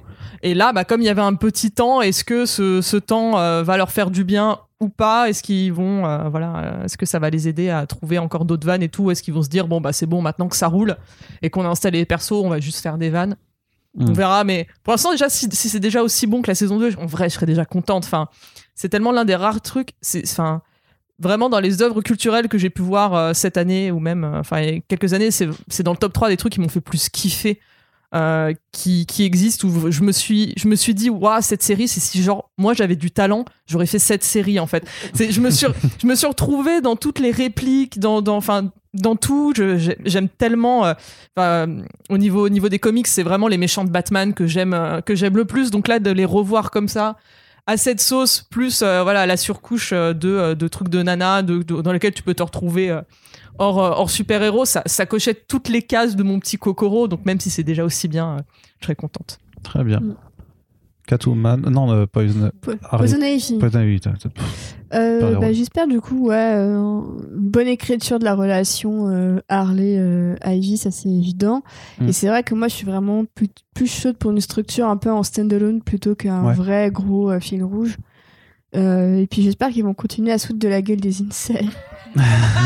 Parce que ça, franchement, c'est, je trouvais ça génial. Et, euh, et pareil, j'aimerais vraiment voir des interactions entre Batman et Catwoman, euh, quitte à pas avoir de, de brute minou, comme tu disais tout à l'heure, Arnaud. euh, j'aimerais, vraiment, j'aimerais vraiment qu'ils se rencontrent. Et euh, j'avoue que je serais pas contre de voir aussi un peu plus de la Justice League, parce que le peu qu'on a eu d'eux, je trouvais vraiment très très drôle. Et j'aime beaucoup euh, Jake Lacey qui, qui joue. euh, euh, non, je crois que c'est bien, c'est pas Jake Lacey, c'est James Walk qui double Superman que j'aime beaucoup parce que vous, vous googlez euh, James Walk il a une tête de, de Superman c'est celui qui jouait Bob dans, euh, dans Mad Men notamment euh, et il a vraiment une Mm. tronche de Superman et, Et euh, le, et et j'aime le méchant dans Watchmen aussi. exactement. Et euh, j'aime vraiment beaucoup sa, son interprétation de Superman qui me fait euh, qui me fait beaucoup rire. Merci merci Corentin.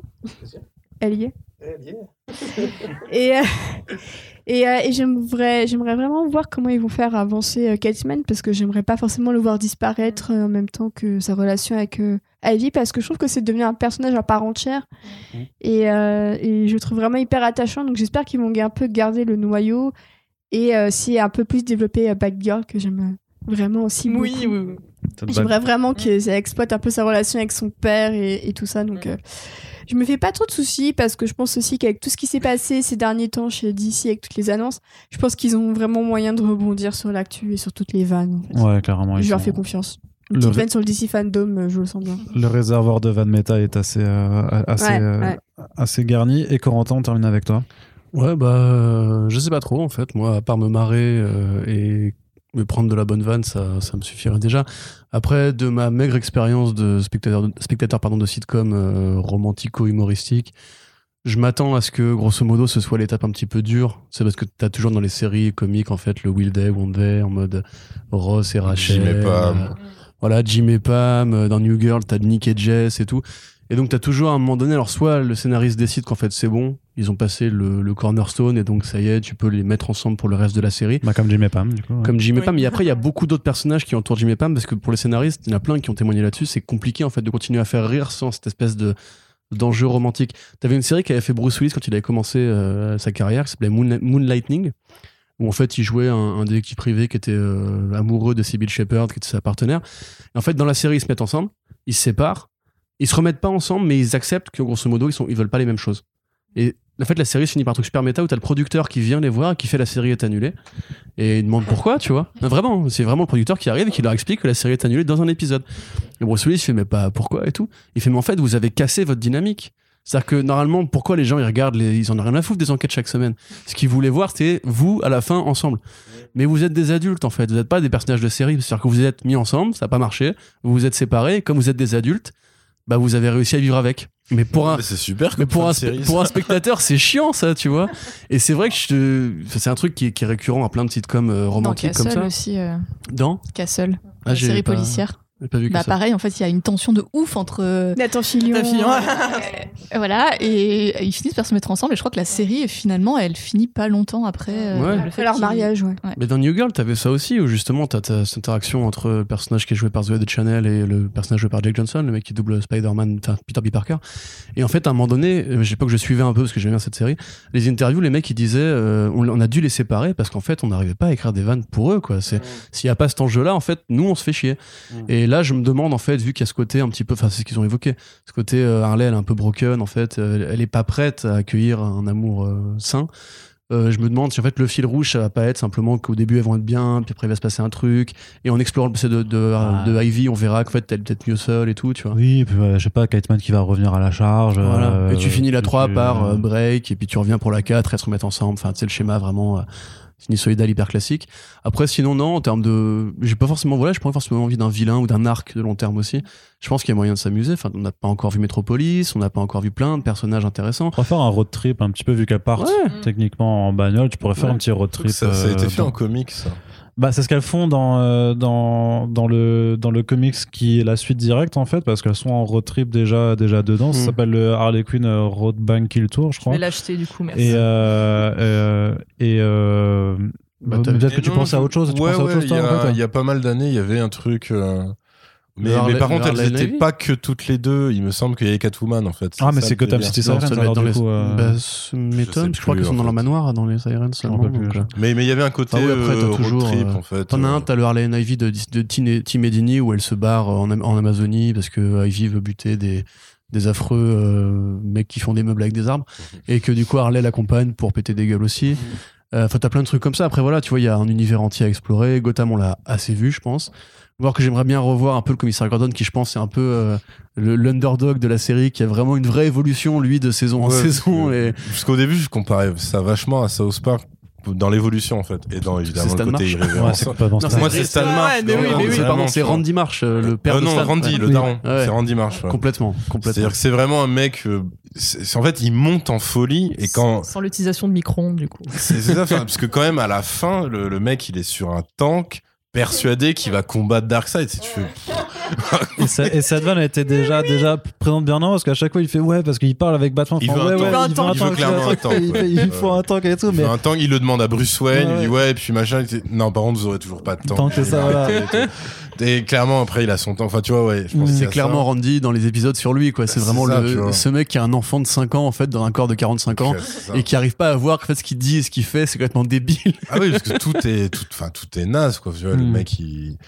Justement, c'est ça qui le rend touchant, c'est quand euh, la série te rappelle que ça a été un bon flic, euh, Mm. etc. Tu vois que des fois, il peut bien faire son travail. Mais, ouais, mais pareil, tu vois, c'est par rapport même par rapport à ce que vous disiez sur le couple où t'as plus rien à raconter quand le, le goal, le, love goal est, est- est- est atteint. Là, il est redevenu le bon flic, machin. Ah oui, dans ce sens-là. Et moi, j'ai envie de le revoir en train de, de, de se bourrer la gueule, d'être euh, d'être en coloc avec sa, avec sa fille, je sais pas, et de, de faire, de faire, de dire est-ce que ce serait inapproprié si on fait des vines ensemble, tu vois? Et il fait ouais, en fait, c'est complètement, c'est complètement inapproprié, mais c'est moi, c'est qui me Bah plaît, après le vois. truc c'est que lui il est enfin il est tellement cassé que quoi qu'il arrive il aura enfin tu vois il aura Mais il va faire de la merde de toute façon parce qu'il a à la limite son, son truc c'est d'avoir la clé euh, la clé de la ville et il va Ouais, faire, il va faire voilà, n'importe quoi pour essayer de limite pareil euh. c'est c'est direct un mec qui va prendre la confiance et Mm. du coup il va aller trop loin enfin tu vois tu peux tu peux avoir des trucs comme ça sur la violence policière. après euh, après le, le pire, le pire c'est que le pire c'est qu'honnêtement ils peuvent totalement jouer cette carte hein, tu vois Bah oui. oui. Même si je pense que ça c'est ce serait aussi un truc que DC euh, serait pas ultra ultra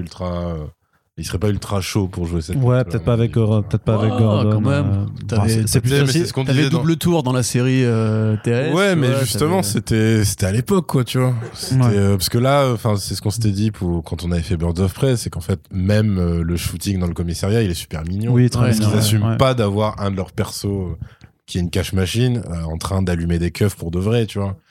Donc, ouais, mais euh, après, là, dans cette série, il y a des keufs qui se sont fait allumer, quoi. Oui, Ça- ah oui, non, mais- tout, tout le monde Ouais, fait clairement, dégommer. clairement, Enfin, les, civils, on s'en branle un peu, quoi, dans, dans cette clairement, ouais, série, mais, hein, mais moi, ce que, ce que je voulais dire, c'est que je les vois mal, ou en tout cas difficilement, euh, montrer euh, James Gordon qui va trop loin et qui, du coup, moi aussi. commet ouais. lui-même des Tu sais, exactions. tu sais que dans le vois. dernier épisode ou l'avant-dernier, justement, au moment de recevoir les clés, il dit quand même mon rôle c'est de buter des méchants, tu vois. Enfin, Oui, oui, non, mais il a, c'est- clairement, il a le côté, euh, bah, justement, il a le côté. lui, il veut euh, tuer quand comment même, il hein, euh, L'allemand. Non, non, non, le. Enfin, oui, totalement. il a le côté Didier l'allemand, mais euh, non, il a le côté euh, le, le keuf roux dans South Park.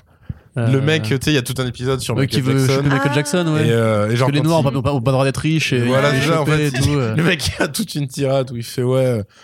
euh, on avait euh, genre je, avait je- tout pas préparé, on pourquoi, avait planqué des à chaque fois que je euh. vois un noir plus riche que moi ça me donne, Oui, ça me donne envie de lui tirer dessus.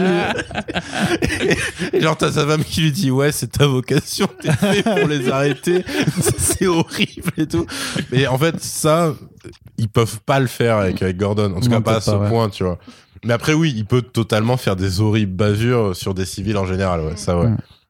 Très bien, mais, très mais bien. effectivement, ouais, c'était. Moi, après, ouais, si, si j'ai j'ai pas de. Enfin, je suis comme toi, tu vois, j'ai pas d'attente précise sur l'arc en entier. Déjà parce que je suis, un- enfin, ils sont quand même assez imprévisibles ces mecs-là, donc euh, j'ai beaucoup de mal en fait à voir un truc linéaire et tout.